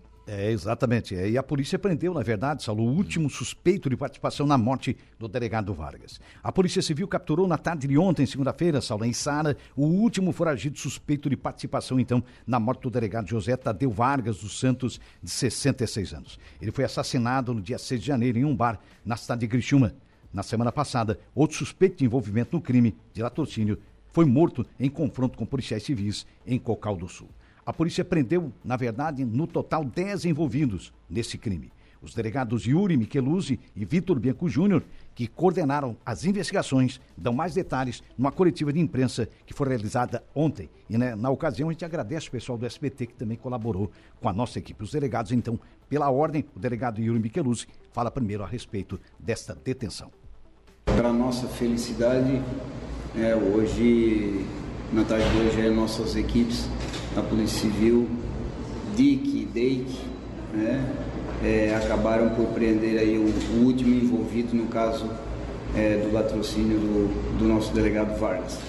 Então, é, quero aqui é, em público parabenizar os trabalhos é, conduzidos aí pelo delegado Yuri desde o início, parabenizar todos os policiais civis que estiveram empenhados e comprometidos ao longo desses é, 25 dias praticamente aí é, da morte do delegado até o seu desfecho final. Então, é, passo a palavra ao delegado Yuri, que foi ele quem fez toda a condução dos trabalhos e que é o que tenho que vocês aí estão esperando, né? Que são as informações é, dos trabalhos realizados e que acabaram por todos os envolvidos estarem identificados, né? um apreendido, quatro presos, e, aliás três, né? Maiores e um acabou vindo a óbito aí numa das operações. Então, é, foram 25 dias de investigação continuada. Dia 6 foi a data do fato, 22 horas, né, aqui em Criciúma, houve esse roubo. Uh, as investigações indicaram a participação de cinco pessoas e um veículo. Então, essas cinco pessoas foram até o local com a intenção de subtrair caminhonete. Né? E a caminhonete do delegado Vargas estava estacionada na frente, foi um chamariz, né? a intenção era a subtração da caminhonete. Não havia, em princípio, né, a intenção direcionada ao profissional de segurança pública. Né, e durante o fato houve uma reação do policial, já esplanada, né, que por, no primeiro momento, que gerou uma troca de tiros e ele acabou sendo atingido. É, esses autores, quatro deles empreenderam fuga nesse veículo e um dos autores permaneceu no local, se embreou no mato e permaneceu no local. Isso no dia 6. As equipes passaram a trabalhar, é, já desde o primeiro momento, equipes da Polícia Civil e também da Polícia Militar, né, nessa primeira atuação mais inicial. É, pelo fato de ser um local muito escuro, em uma zona de mata, não tivemos tanto sucesso, mas pela manhã as investigações começaram a surtir mais efeito, a gente conseguiu fazer a identificação de um dos autores, esse que tinha ficado embrenhado no mato. Né? Então as equipes conseguiram identificar, foram atrás, localizaram ele no endereço e fizeram a prisão em flagrante. Então a partir daí, já no sábado, dia 7, conseguimos também localizar o segundo, um segundo investigado que também foi preso em flagrante e aqueles outros dois que foram é, conduzidos por favorecimento pessoal junto com um veículo usado no crime. Né? Então no dia 6, tivemos a data do fato, no dia 7, a prisão de quatro pessoas, sendo dois deles envolvidos no latrocínio. Né? Essa história até aqui você já conhece. Então, a partir daí que é, as investigações começaram a evoluir com maior intensidade. No dia 8, já domingo, a Polícia Civil representou e foi deferido mandados de busca né, em endereços relevantes para a investigação. E a partir dessas buscas, coletamos muitas informações. Entre elas, conseguimos identificar os outros três envolvidos. Então, no domingo, menos de 48 horas, a, a investigação já conseguiu é, elucidar a autoria dos cinco envolvidos, sendo que desses cinco, dois já estavam presos né, em flagrante. E a partir daí começou-se né, um trabalho de investigação para localização dessas três pessoas restantes. Desses três envolvidos, identificamos um adolescente, né, 17 anos, morador da Isara. Esse adolescente teve a representação por internação pela DIC e pela DPCAM. Ela foi deferida, a internação do adolescente, e no dia 17 houve uma coordenação junto com a defesa do adolescente e ele se apresentou na DIC, uma terça-feira, né, 11 dias depois do fato. Ele se apresentou na DIC, e apresentou duas armas de fogo, entre elas uma arma que era do delegado Vargas, que foi subtraída, e uma outra arma que foi utilizada no crime. Né? A arma do delegado Vargas, uma 380, ponto 380 ACP, calibre, e a que foi utilizada no crime, uma 7,65 milímetros, também uma pistola usada nesse fato. Então, a partir daí tivemos três já recolhidos, um adolescente apreendido e os dois presos em flagrante. Né? Restavam dois, a gente representou pela prisão preventiva dos dois, foi deferida e a partir de então passamos a trabalhar com mais afinco nas buscas e localização para a captura desses dois foragidos. Né? Ah, fizemos uma integração com a equipe da DEIC, então, em especial, equipe da DRAS e equipe da DRACO. Né? A DRAS é roubos e antissequestro, trabalha a nível estadual, e a DRACO é, é, é com repressão a crime organizado. Então, fizemos uma grande parceria ah, e dividimos as equipes com relação a um dos investigados, a DIC de Criciúma coordenando junto com a DRAS, e com relação a outro investigado, a DIC de Criciúma junto com a DRACO. Tá? Na última sexta-feira, né, depois de várias mudanças de residências, esses dois investigados passaram a migrar por várias cidades do estado, passaram por é, Lages, Cocal do Sul, Içara, Torre, Santa Rosa do Sul. É, então migraram inclusive de estado, né? E passaram a, a dificultar a localização. Conseguimos algumas medidas cautelares entre elas algumas buscas foram cumpridas. Uh, e na sexta-feira passada tivemos um episódio que um dos investigados foi localizado, não acatou as ordens para rendição e houve um confronto e ele veio a óbito em Cocal do Sul, uma área rural. Ele veio a óbito, junto com ele, outras pessoas foram conduzidas pelo favorecimento pessoal. Outras duas pessoas que estavam no local dando guarida para esse investigado. Né? Isso na sexta-feira. E agora, né, o final de semana foi bastante trabalhado para identificar, para localizar esse último foragido. E nessa, nesse dia de hoje, pela manhã, três buscas foram realizadas com a judicial na região da Içara, o bairro Vila Nova. Não foi localizado esse investigado, mas prosseguiu as investigações. Na parte da tarde, no começo da tarde, conseguimos estabelecer um contato visual e foi feita a prisão por volta de 13h30. Né? Não houve resistência, ele acatou as ordens, foi preso e conduzido para a delegacia, para a DIC de Criciúma. Tá? Então, esse é, é o desfecho de toda a história. Eu sei que muitos detalhes sobre a investigação a gente não pode trazer para vocês, porque isso vai impedir que a gente possa usar as mesmas técnicas amanhã para solucionar outros crimes. Então, uh, o que a gente pode comentar, né, aprofundar e divulgar são essas informações. É um trabalho de muita complexidade, muita gente envolvida uh, e que finalizamos agora com esses cinco envolvidos no latrocínio, identificados, né? quatro deles recolhidos, né? três presos, porque são adultos, um apreendido e o quinto, eh, infelizmente, veio a óbito num confronto com a polícia. Além disso, outras cinco pessoas, hoje também, é, mais uma pessoa foi detida né, e conduzida por favorecimento pessoal, por estar dando também ajuda a uma pessoa que estava sendo procurada pela justiça. Então, no total, cinco pessoas envolvidas no latrocínio, cinco pessoas envolvidas com favorecimento pessoal. O total da investigação né, finalizou com dez pessoas envolvidas, identificadas e agora encaminhadas para serem responsabilizadas. Perfeito, Saulo. Aí está o desfecho, então, dez pessoas envolvidas no crime, cinco com participação né, e cinco envolvidos diretamente nessa ocorrência que infelizmente resultou na morte do delegado Vargas. A informação de credibilidade. Dia a dia.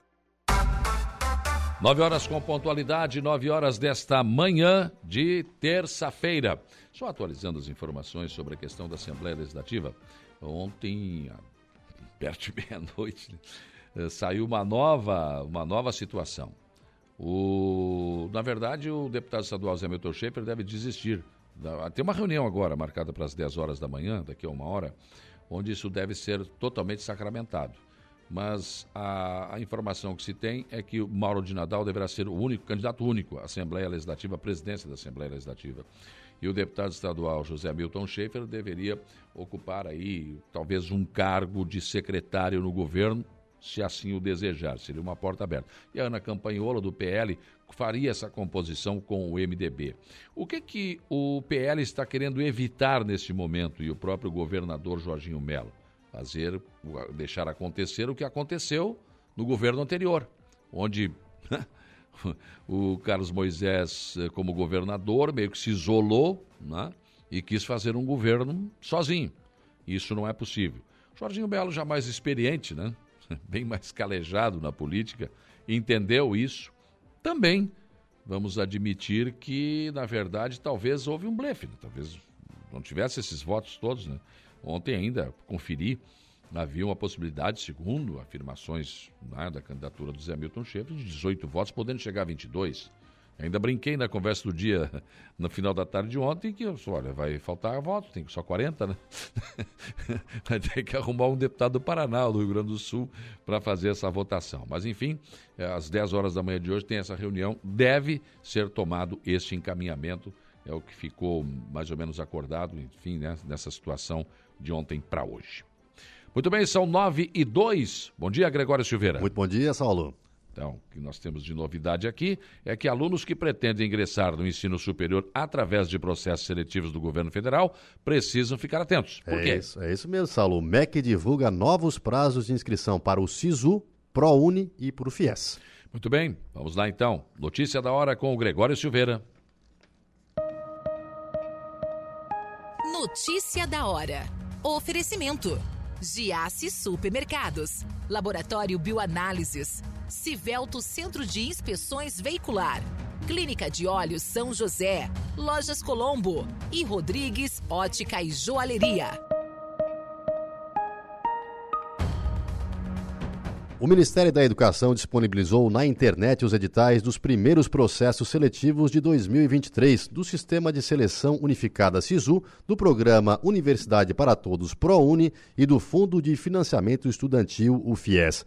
Para acessar informações sobre os três programas, os estudantes devem utilizar o portal Acesso Único. Os calendários de inscrição foram antecipados conforme anúncio feito em dezembro pelo Ministério da Educação.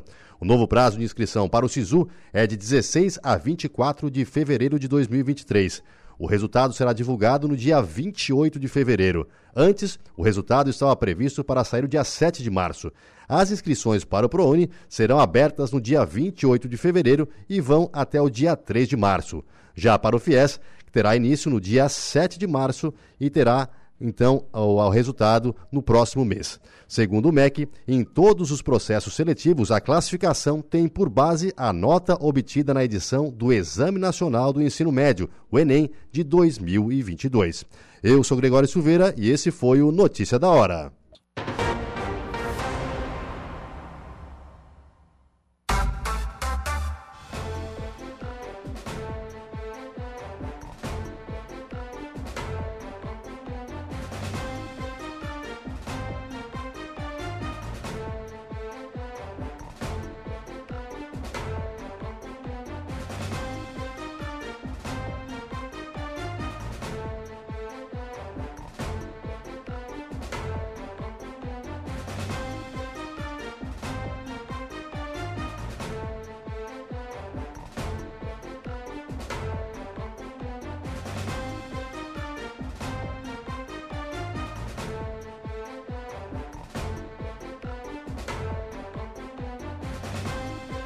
Nove horas e 17 minutos, 9 e 17. Temperatura em 28 graus agora aqui na nossa região. Vamos em frente nas informações e discussões do dia a dia nesta manhã de terça-feira. Recebendo agora aqui no programa o secretário de Planejamento do Arroio de Silva, Jorge Luiz Freitas. Bom dia. Bom dia, Saulo. Bom dia a todos os arroios silvenses, os turistas e bom dia especial para a administração da Prefeitura Municipal de Arroio Silva. E a fiscal de obras, Ana Paula Damasceno Orceli. Bom dia. Bom dia, bom dia, Saulo. Bom dia a todos os ouvintes. Então, secretário, foi um ano passado de muito trabalho no planejamento. O Saulo, o ano passado é, foi um ano muito é, trabalhoso, mas é, a gente se sente muito honrado de fazer esse trabalho. O ano passado é, um detalhe aí, só em, em alvará de construção, no Balneário Arroio Silva, foi 508 alvará de construção emitidos. Novas, hum, novas tá? construções, não é Novas reforma. construções, nada, não é reforma. 508 Sim. alvará. Então, a gente percebe é, a, a, credibilidade que o povo está tendo na, na, administração, a gente percebe o, o, o pessoal é, ele construir, ele é, ter a sua asa de lazer no balneário e outras coisas mais. E desde o momento e nós é, modificamos a, a forma de da, sobre ligação de água e ligação de energia, a gente passou a responsabilidade para as distribuidoras, é, a gente houve mais a seriedade na, na, na, na, na administração de Balneário Rui Silva. Certo. Quer dizer, essas construções são todas legais, né? Todas legais. Todas, o, o a gente só emite alvará quando é, a pessoa tem a escritura uhum. ou, ou tem um contrato, uma origem da escritura. Senão, não, não tem jeito. Não tem jeito. Não constrói. Não constrói. Certo. O, o, Ana, mas aí você é uma das responsáveis por essa fiscalização. Esse é um trabalho complicado, né? Bem complicado. bem complicado. Mas a questão das obras está bem melhor agora, hum. né? Até porque como a prefeitura não tem mais o poder de autorizar água e luz, as pessoas são obrigadas a, a fazer os alvarás e essa parte é mais tranquila, assim. A nossa demanda maior e bem, bem complicada agora é a questão dos lixos nos terrenos. Ah. O povo produz muito lixo e destina mal esse lixo. Hum. Né? As pessoas jogam muito lixo em terrenos dos vizinhos, em terrenos vazios, é. na frente das casas. E não é para fazer isso, né? Chama um telentulho. Não, não pode ser assim. A nossa demanda maior nessa época de alta temporada é realmente a questão uma questão de saúde pública, que pois é, é uma questão o, de lixo. Parece que isso já começa lá quando o pessoal começa a limpar as casas para ir para o veraneio, né? Sim. É, Aí é sofá no canteiro central, é coisa que não querem, né? Exatamente. E são coisas de, que é difícil a, é difícil da gente conseguir descobrir quem é que fez né? Porque quando é só, ah, o terreno está vazio, cresceu o mato, a gente procura no cadastro, envia uma hum. notificação, a pessoa tem que limpar. Agora, quando joga o lixo, quem é que jogou? Pois é. Né? Os vizinhos denunciam, mas ninguém sabe quem é. É, é uma situação bem difícil e é uma situação que falta muita conscientização das pessoas. Lixo ainda, todo mundo produz, né? Mas... Pois é, e ainda as pessoas acham que isso é responsabilidade da prefeitura. Acho que calçada ainda. Não, não, isso é responsabilidade do cidadão. Né? Do cidadão. A calçada, é. o, a, a calçada é uma área pública que a gente tem obrigação de cuidar, mas a gente não pode fazer dela o que bem quer. A gente precisa Sim. cuidar, literalmente, e não pode invadir. Tem normas, né? Exatamente. Tem normas. É a mesma coisa no canteiro central. Eu moro numa avenida, eu vou, não, vou lá plantar uma acácia.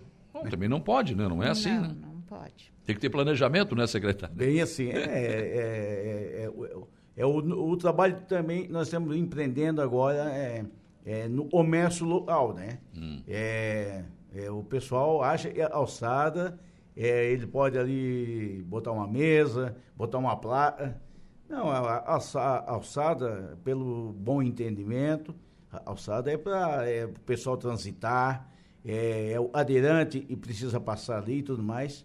Então, nós estamos aí empreendendo agora nesse mês de janeiro, né, e está findando hoje e tal, estamos é, empreendendo aí, obrando, né, primeiro, se vai lá e conversa se um comerciante, né, para ele se sensibilizar e, e saber a a via pública, né, é uma passagem de pedestre e, e onde é, é, tem que ser respeitada, né? Sim. É, é, esse é o problema. A ocupação do espaço público tem, tem que ser permitida, né? Ou não.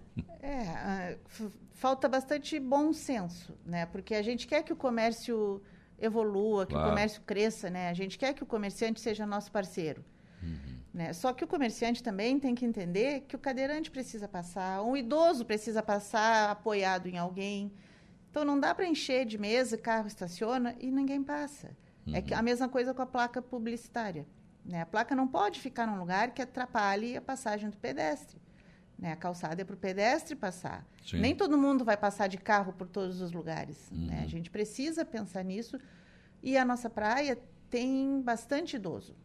Sim. A gente tem que ter essa consciência que eles, eles e todo mundo têm o direito de andar onde quiser. Certo. Agora, vocês têm encontrado dificuldades de, de, de conversar, porque de repente esse tipo de fiscalização geralmente não é bem recebido. Né? A fiscalização normalmente não é bem recebida, né? É. Porque quando a pessoa quer fazer a coisa da forma correta, ela vai até a prefeitura ou ela aceita. Mas a, é. a dificuldade é bem grande. Né? O trabalho na rua é bem, é bem difícil. Comerciante. Com a questão das placas publicitárias, a gente fez uma ação há um tempo atrás. Hum. A gente retirou tudo, né? todo mundo concordou, foi muito tranquilo. Agora já a dificuldade já é maior. Maior. Agora já tem pessoas que vêm, acho que ficam um pouco tempo, então querem fazer e não aceitam, não entendem. Hum. Né? A questão das mesas na calçada também, da ocupação da calçada, agora é bem mais difícil. A Sim. resistência é bem maior. Pois é, é, é, porque o Arroio é, é o município que o veraneio é a, é a, é a grande pegada, né? Mas hum. só que no veraneio vem também comerciantes que vêm só para o veraneio, né? Não, é os, não são os locais, né? Não, vem comerciantes só para o veraneio. E esses dão mais trabalho? É, não sei se esses dão mais trabalho, porque chega na hora que está bastante movimento, todo mundo quer aproveitar aquele claro. movimento. Né? Os nossos têm já, porque já sabem como é que é o trabalho, né? uhum. né? Então já sabem que a gente vai chegar, mas é nessa época é difícil, é bem difícil porque está cheio de gente ali e eles querem aproveitar. Sim. A gente entende também. Lógico, lógico. Né? Porque eles vivem disso. Uhum. Só que tem que ter um meio termo aí, um bom senso. bom, bom senso. Para todo senso. mundo conseguir ter claro, seu espaço. Com certeza. A, a, prefeitura, né, o Saulo, a prefeitura, é, logicamente, e a gente também pensa no comerciante. Claro. Porque o comerciante ele é importante tanto para o crescimento do município, né? o desenvolvimento do município, mas é, eu, eu vejo que tem existir uma parceria, a uhum. parceria do, do, bom senso, da, de, de, de, compreender, a, a, cada um tem os seus deveres e obrigações. Sim. Então, a gente está sempre, procura sempre, é, é, a gente vai, a primeira Primeira vez a gente vai lá no comerciante, a gente conversa, conversa, a gente procura dialogar e procura pedir e, e seja é, uma, uma, todo mundo seja compreensivo. Sim. Eu acho que tem, tem um entendimento em ambas as partes. É. é. É, bem isso, né? O meu espaço termina quando começa do outro, né? Então, acho que é bem, é bem assim que tem que ser. Lógico. Rogério Ferreira da Costa, grande Saulo Machado, líder das manhãs, grande Jorge Freitas, grande líder do nosso Arroio de Silva. Um grande abraço a vocês aí. O, Jorge, tá, o Rogério Pai, né? E tem o filho também. Sim, sim. O, o Rogério Filho é o, lá, o secretário, secretário da, da, da, Saúde do nosso balneário Arroio Silva. Da Saúde, isso mesmo. Uh, Saulo, penso que a prefeitura poderia criar um teleentulho com preço mais em conta, pois temos, uh, pois o que temos em Araranguá fica muito caro para certos munícipes. Aí o problema, Ari, é que a prefeitura entraria em concorrência com, com, com a iniciativa privada, o que seria desleal, né? Sim, sim. É, é meio complicado é, isso. É meio complicado, né? É, a gente sabe que é uma situação difícil, né? É, é o preço hoje, a gente sabe, o preço do teletúlio é meio caro e tudo mais. Mas é, é a prefeitura não é, isso é um serviço terceirizado, Sim. né?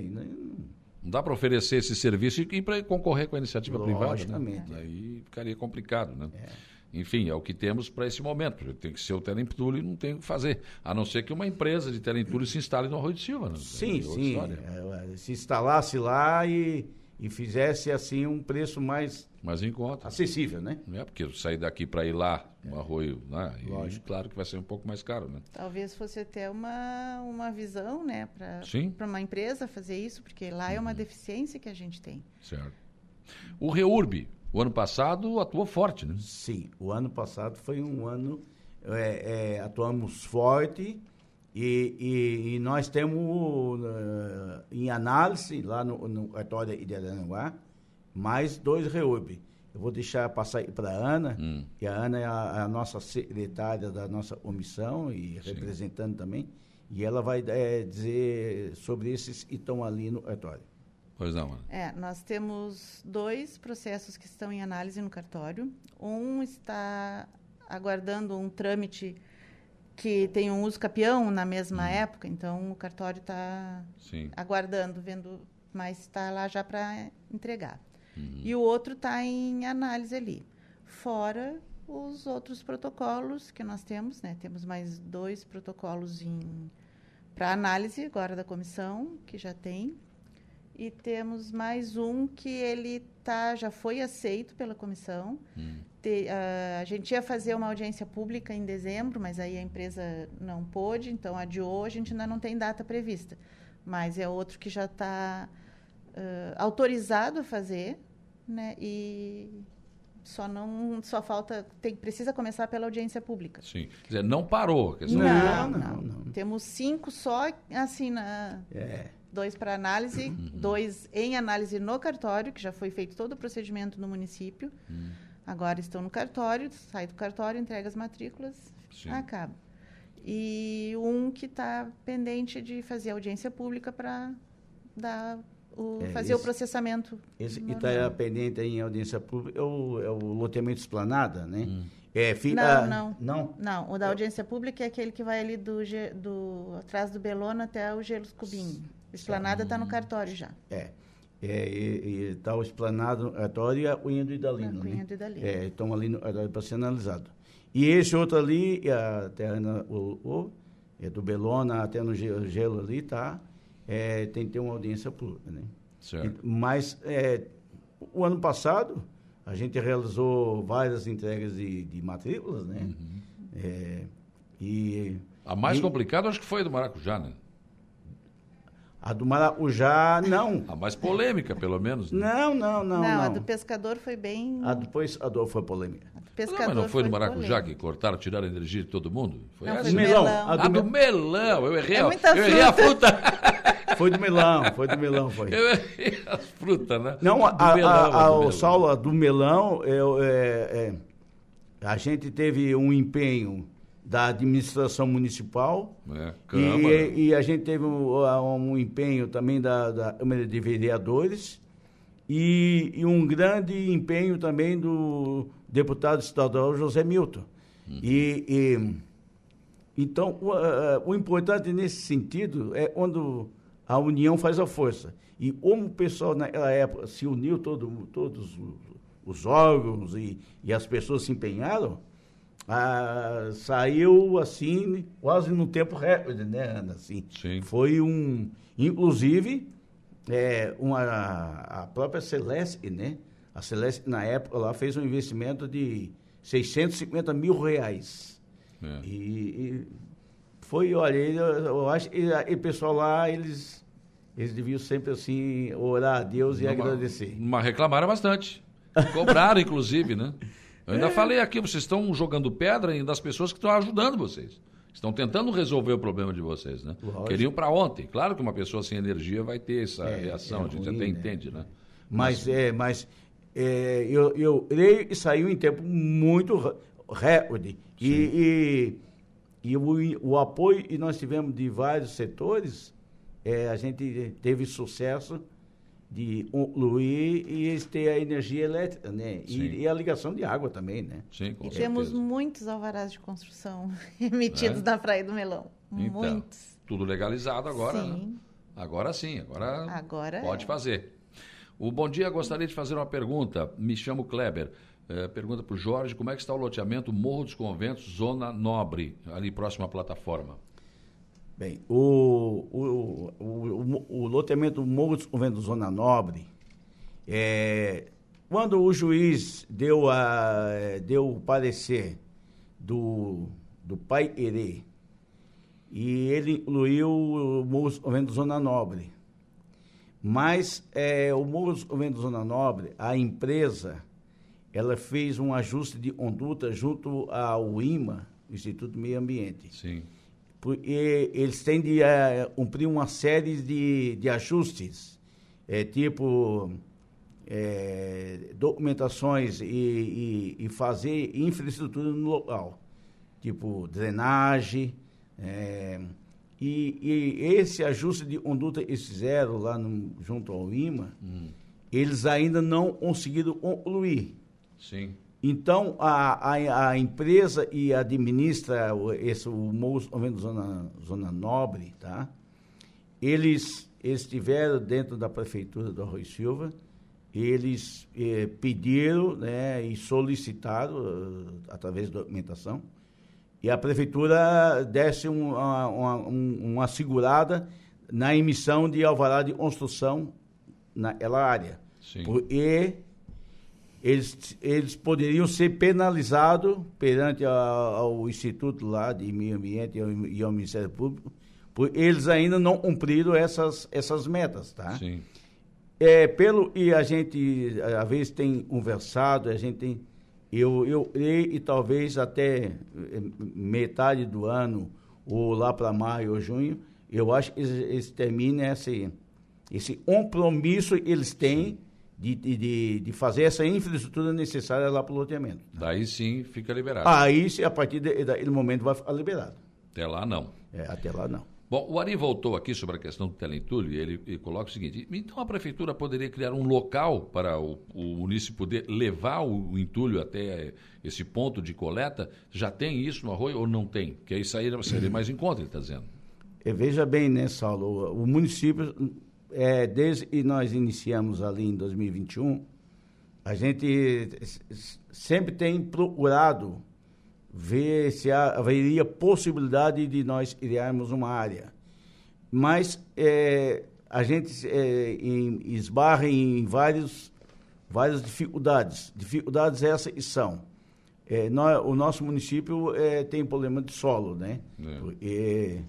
É, o, é, lá, freático, né? é, o, o, nosso lençol freático é, é, é arenoso e tudo mais. Uhum. E, então teria que ser feito assim uma, uma, um, uma proteção para que não poder. E licença ambiental também. E licença ambiental, então é uma série de dificuldades.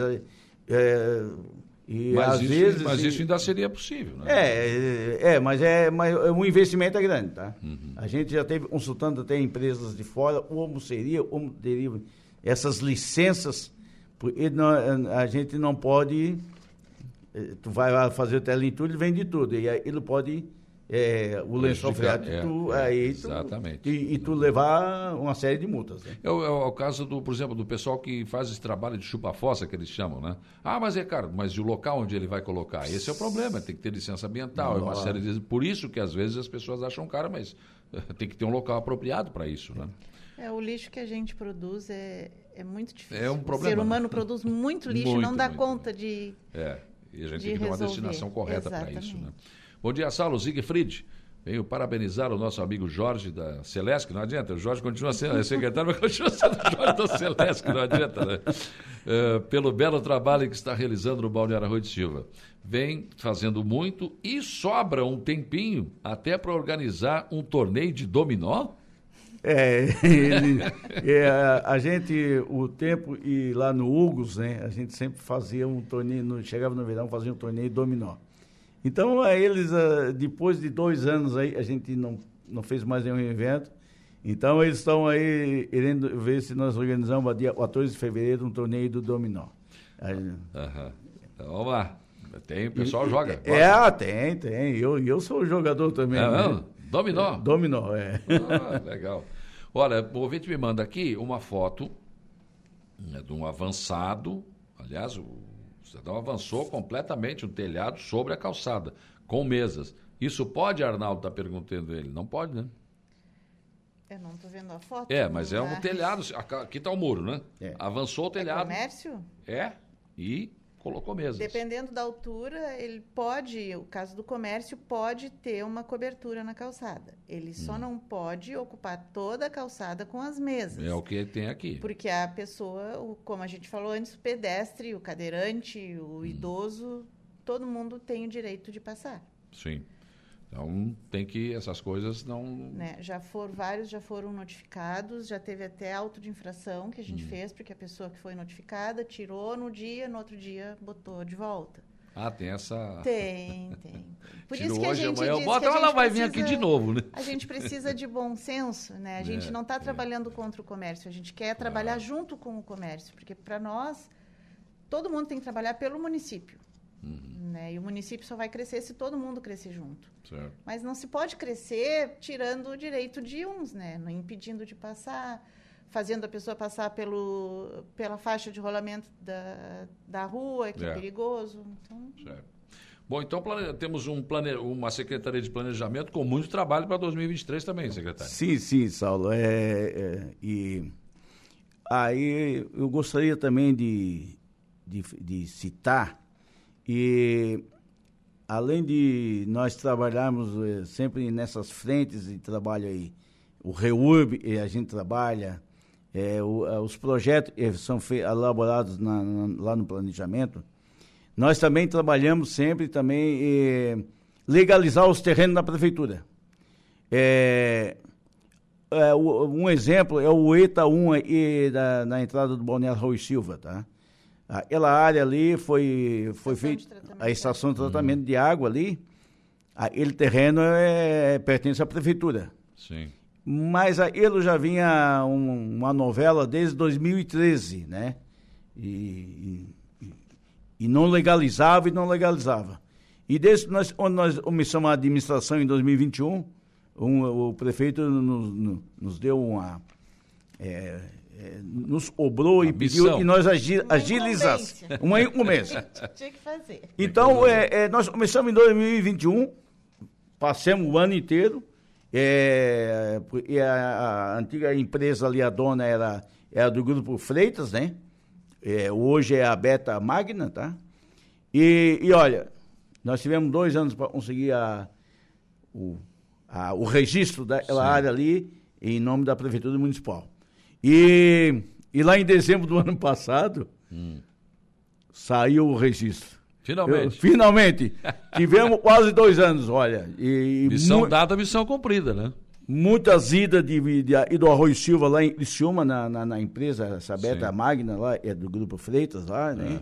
É. E, e, olha, foi um, e Artório, ida e vinda, e o ano passado nós conseguimos a escritura de, lá de, ali da estação de tratamento de água. Finalmente, né? Então, é, hoje... É, tá então, não só esses ali, mas outros terrenos. E estávamos assim, então a gente também teve essa incumbência. O prefeito... É, ó, eu, é, e vocês se virem, resolve, se virem. Resolve. Me, me resolve. e tu já sabe, conhece bem o nosso oh. prefeito, e ele, quando ele diz... Volte e meia, Jorge, daí. Volte e meia, ele assim, ô Jorge, como é que tá? Ô Ana, é, como é que foi aí? Tem que resolver. É, não, mas é, a gente tem, tem, tem sucesso, tá? Cuca Pacheco, bom dia, Saulo, abraço, Jorginho. Tô dentro desse torneio, já fui campeão. Foi já, foi campeão. Justamente, já foi campeão mesmo. o Marcos Galvão de Oliveira, é, contrataram um carroceiro para se livrar de um móvel velho, esse carroceiro que nem tem mais, né? Aqui não. Até tem, mas a gente não sabe onde é que eles colocam. Eu não vejo mais carroça no Arroio de Silva, não tenho visto não. Mas enfim. É, nessa época de alta temporada é, é mais difícil. Que, sei né? lá, né? Para descartar esse um terreno baldio não resolve. A pessoa resolve o seu problema, não resolve daí. Realmente, né? Complicado. Bom, quero agradecer a presença de vocês aqui. Muito obrigado pela disponibilidade de vir conversar com os nossos amigos ouvintes. Parabéns pelo trabalho realizado e pedir paciência né, para fiscalização. Receba bem a fiscal, né? A fiscal não quer brigar com vocês, né, Ana? Não, não. A gente, a gente tenta fazer o melhor que pode, é. né? E a é. gente está trabalhando. Então, a gente está trabalhando não para um nem para outro, sim para o município. Para todo mundo, né? né? A gente gostaria que todos uhum. tivessem o mesmo entendimento. É, nem sempre é assim. Pe pedimos a colaboração de Isso, todo mundo. Com certeza. Obrigado, Jorge agradeço a, a, a, o Saulo, muito obrigado para você. Agradeço à Rádio Aranguá por disponibilizar esse espaço para eh, nós da Prefeitura de Rui Silva. E, e pedir a colaboração, a, a comunidade e trabalha junto e, e, e pensa no município. E a gente gostaria. E nós temos parceria, iremos parceria, parceria para trabalhar junto e pensar na, no desenvolvimento do nosso balneário. Porque é, essa época é uma época a gente tem bastante é, turista no nosso, nosso balneário E, e a gente tem que mostrar para o turista e nós temos um pessoal consciente e pensamos no bom desenvolvimento do Arroio Silva. Muito Sim. obrigado. Valeu.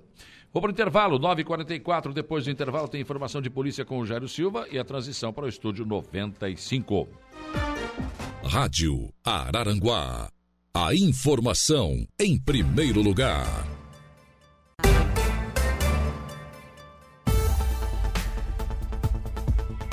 958, informação de polícia, Gero Silva. Olha, Saulo 2, criminosos são indiciados por roubo pela Divisão de Investigação Criminal ATIC aqui de Araranguá. A Divisão de Investigação Criminal aqui da cidade concluiu na data de ontem o um inquérito que apurou o crime de roubo ocorrido em setembro do ano passado aqui em Araranguá. É o assalto a uma armada. Naquela ocasião, dois homens renderam a vítima e ameaçaram de morte para entregar o veículo, o celular e também dinheiro. Após a ocorrência do crime, uma equipe designada passou a buscar elementos então para apontar a autoria. Ontem, o inquérito policial foi concluído com o indiciamento de dois homens, um de 43 e o outro de 45 anos, que juntos roubaram os bens da vítima. O veículo foi recuperado na época e devolvido ao proprietário. Os autores, que também respondem por outros roubos, por outros assaltos à mão armada, já estão presos e podem ser condenados a uma pena que pode passar de 10 anos de reclusão por cada crime. De volta com Dia a Dia.